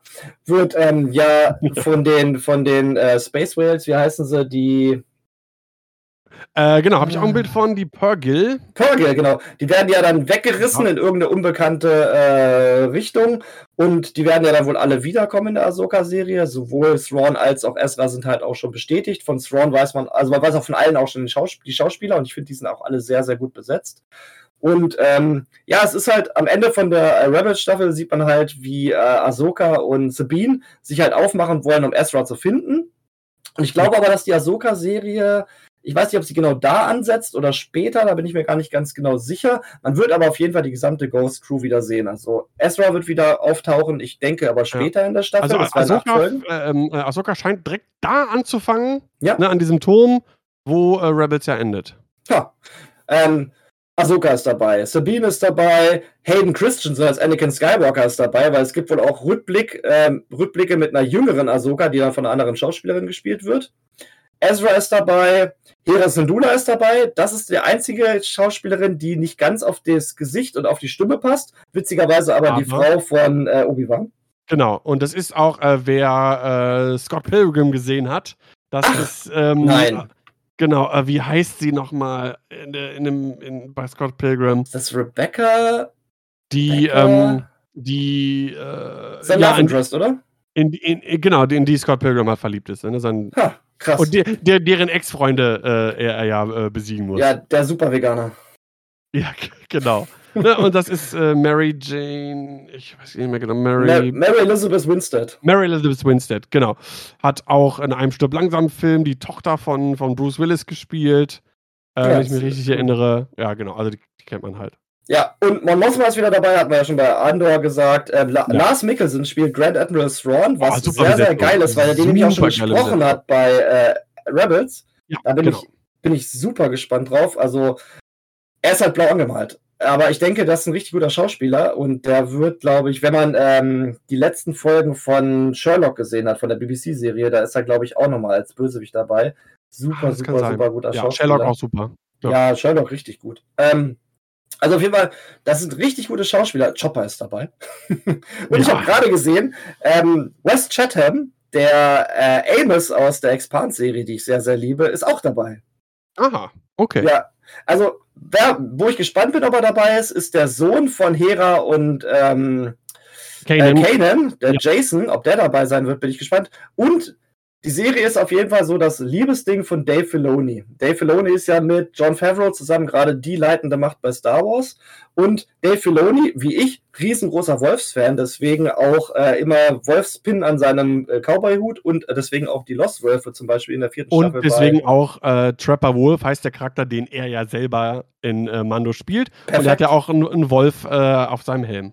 Richtig, cool, richtig gut. Und auf jeden Fall, deswegen ist ja Kaner dann auch zu einem Lost Wolf geworden. Und ich, ey, wenn in Ahsoka nicht die Lost Wölfe vorkommen, dann, dann, dann Riot, auf jeden Fall. ich bin und er müsste eigentlich, weil wir ja auch die World Between Worlds sehen werden. Also ich bin auf jeden Fall super gespannt. Es gibt zwei Bösewichter auf jeden Fall. Lustigerweise heißt einer mit Nachnamen Hati und einer mit Nachnamen Köll, äh, Sköll. Und das sind die beiden Wölfe von ähm, Odin. Ah, okay. Also, das ist so ein kleiner äh, Side-Gag. Wie, wieder Wölfe. Also, man sieht schon, das Wolfsthema ist auf jeden Fall stark bei Dave Filoni. Also, Harty und Skull sind auf jeden Fall die Bösewichte. Deswegen werde ich mir deren Namen auch gut merken können. Ah, okay. Und äh, ja, also wie gesagt, ich, ich, das werden acht Folgen. Und ich hoffe, das wird, also das ist, glaube ich, die Serie, auf die ich mich. Ich habe mich, glaube ich, auf keine Serie so gefreut wie auf das, weil ich bin ein riesengroßer Rebels-Fan, ich bin ein riesengroßer Fan von den Charakteren. Und ähm, äh, man, die haben sich wohl auch mit dem ähm, Autor halt von den, ähm, oh Gott, oh Gott, oh Gott, jetzt sage ich bestimmt was Falsches, ähm, von den Büchern, in denen Thrawn vorgekommen ist, Timothy Zahn, die Thrawn-Trilogie, damit hat man sich genau. auch, der ist wohl auch mit involviert. Ja, also als so in einer beratenden als, äh, Tätigkeit. Dass halt so, Thrawn ja. auch wirklich gut dargestellt wird. Und man, genau. ich denke, das, das, das könnte was werden. Also der Trailer war auf jeden Fall schon mal sehr, sehr cool. Ja, ähm, ich versuche nicht zu gehypt zu sein. Kann, kann ich leider nicht. Ich bin nach, extrem gehypt. Also nach der dritten Mando-Staffel, nach Obi-Wan. Aber Andor, die können es. Die ja, können es. Und auch die, und auch Bad Batch hat wirklich Höhen, wenn Bad Batch will. Also, ich, ja. ich bin gehypt. Also wirklich, wenn ich, wenn ich schon lange nicht auf irgendwas gehypt war, auf Ahsoka bin ich gehypt. Und da, dabei ist mir Ahsoka sogar ziemlich egal. Ich meine, ich mag den Charakter von Ahsoka, aber Ahsoka ist für mich fast so ein B-Charakter, wenn ich die Ghost Crew wieder kriege. Ja, Ghost Crew, äh, epic, auf jeden die Fall. Die Frage ist noch, die abschließende Frage ist noch, kommt auch die Ghost? Weil ich glaube, die Ghost ist ja in Episode 9 ja, Teil dieser großen Streitmacht. Also wir haben sie nicht gesehen im Trailer. Ja, aber ich wenn sie die also, Ghost nicht zeigen, wäre es ja schon sehr seltsam. Fände ich auch seltsam und äh, wir wissen ja, dass sie noch zu existieren scheint, weil sie ja, ja. wie du gesagt hast, in Episode 9 vorkommt. Deswegen. Ja, aber auf jeden Fall, äh, ja, ich meine, Star Wars geht eine weiter und weiter Sache. und weiter. Eine ja. abschließende Sache mit Dave Filoni und deswegen hatte ich auch gesagt, bin ich nicht ganz sicher, wie, wie und wann die nächste Mando-Staffel kommt, weil Dave Filoni macht so ein bisschen das Endgame von ähm, Star Wars, von diesem ja. Star Wars äh, Kanon, den wir gerade haben. Und zwar kommt ja jetzt, wie gesagt, Ahsoka. Wir haben Mando, wir haben Book of Boba Fett, es kommt noch Skeleton Crew, es kommt noch The Apprentice. Und das sind alles Serien, die dann zusammenführen sollen in dem Star Wars-Film, den halt Dave Filoni machen wird. Und das soll dann halt so einem, im Grunde so ein Best-of Star Wars vor Episode 7 Movie werden. Also ein bisschen so ein Endgame. Könnte auch sein, dass da vielleicht, dass das dann so das Ende von Thrawn ist. Vielleicht wird er bis dahin halt zum Superbösewicht aufgebaut, man weiß es nicht. Aber das ist halt so das Ding, wo alles hinführt. Und deswegen bin ich Ja, mir ich nicht sicher, ob vor diesem Film noch eine Mando-Staffel kommt. Ist ein sehr hehres Projekt, finde ich. Äh, da kann man sich auch schnell mit übernehmen. Dies alles so dann auch sinnig zusammenzuführen, ohne Ja. irgendwie so jetzt noch schnell so reinzuquetschen, damit es irgendwie dazu für den Übergang zur Episode 7 passt. Äh, Vor allem, weil man bei Endgame die ganzen Filme hatte und Filme haben ja immer noch einen anderen Stellenwert, vor allem in der Zeit vor Corona, wo viele Leute noch ins Kino gegangen sind. mh, Und bei diesem Film musst du halt die ganzen Serien gesehen haben. Das ist ja, halt schon wieder was anderes. da Aber- musst du halt Disney Plus gehabt haben. natürlich, wenn du, machen wir uns nichts vor, wenn du ein Star Wars-Fan bist und ähm, diese Serien verfolgt, dass die hat dann, haben ja eine hohe Zuschauerschaft, gerade Mando Ja. und so. Und das sorgt natürlich dann schon dafür, dass die Leute ins Kino gehen. Ne? Ja, also wir haben jetzt Disney Plus abbestellt bis August. Weil es kommt jetzt einfach nichts mehr, nichts Interessantes. Und deswegen habe ich gesagt, wir brauchen es nicht. Erst wenn er sogar kommt, dann wird Disney Plus wieder angeschafft. Aber ich bin, wie gesagt, ich bin extrem gehypt. Ja. Ja, wir werden es sehen. Wir warten mal ab. Äh, ich denke mal auch an der einen oder anderen Stelle, wenn nicht äh, im X-Wing-Podcast, sondern vielleicht nochmal in so einer Sonderfolge, die mir unfassbar viel Spaß gemacht hat. Ja. Ähm, da äh, werden wir hätten ja noch über Boba. Fett und Obi-Wan Kenobi reden können und über Bad Batch. Also, Ach, Ja, wir hätten also noch so viel sagen können. Content ist, äh, ist glaube ich, noch da, aber das kann man sich ja noch so ein bisschen aufsparen und an anderer Stelle einbauen. Und es kommt, es kommt ja noch mehr, wie wir gerade ja festgestellt haben. Ja, Ja, in diesem Sinne äh, bedanke ich mich bei dir äh, für, die, für, die, für die Zeit und äh, die Auseinandersetzung mit, den- mit den Serien, insbesondere Andor und ähm, Mando Staffel 3. ja, gerne, gerne. Und äh, ja, ich hoffe, äh, euch Zuschauern, Zuschauerinnen, Zuhörerinnen ähm, hat diese, dieser kleine Exkurs und diese kleine Sonderfolge Spaß gemacht. Lasst gerne ein bisschen Feedback da, äh, ob ihr Lust habt, äh, sowas in der Art vielleicht äh, mal öfter mal auch äh, zu hören oder zu sehen. Ansonsten äh, folgt uns auf äh, Instagram, Facebook, äh, Twitch und so weiter und so fort. Inst ja, äh, auch Rashta und Sarah malt und so weiter und so fort, alles, was dazugehört. Und äh, dann sage ich mal, äh, bis bald, bis zum nächsten Mal. Und ich sage, Chopper macht wop, wop, wop, wop, wop, wop, wop. Wop, wop, wop, wop, wop, wop. Lost World for Forever. Ciao, ciao. Tschüss.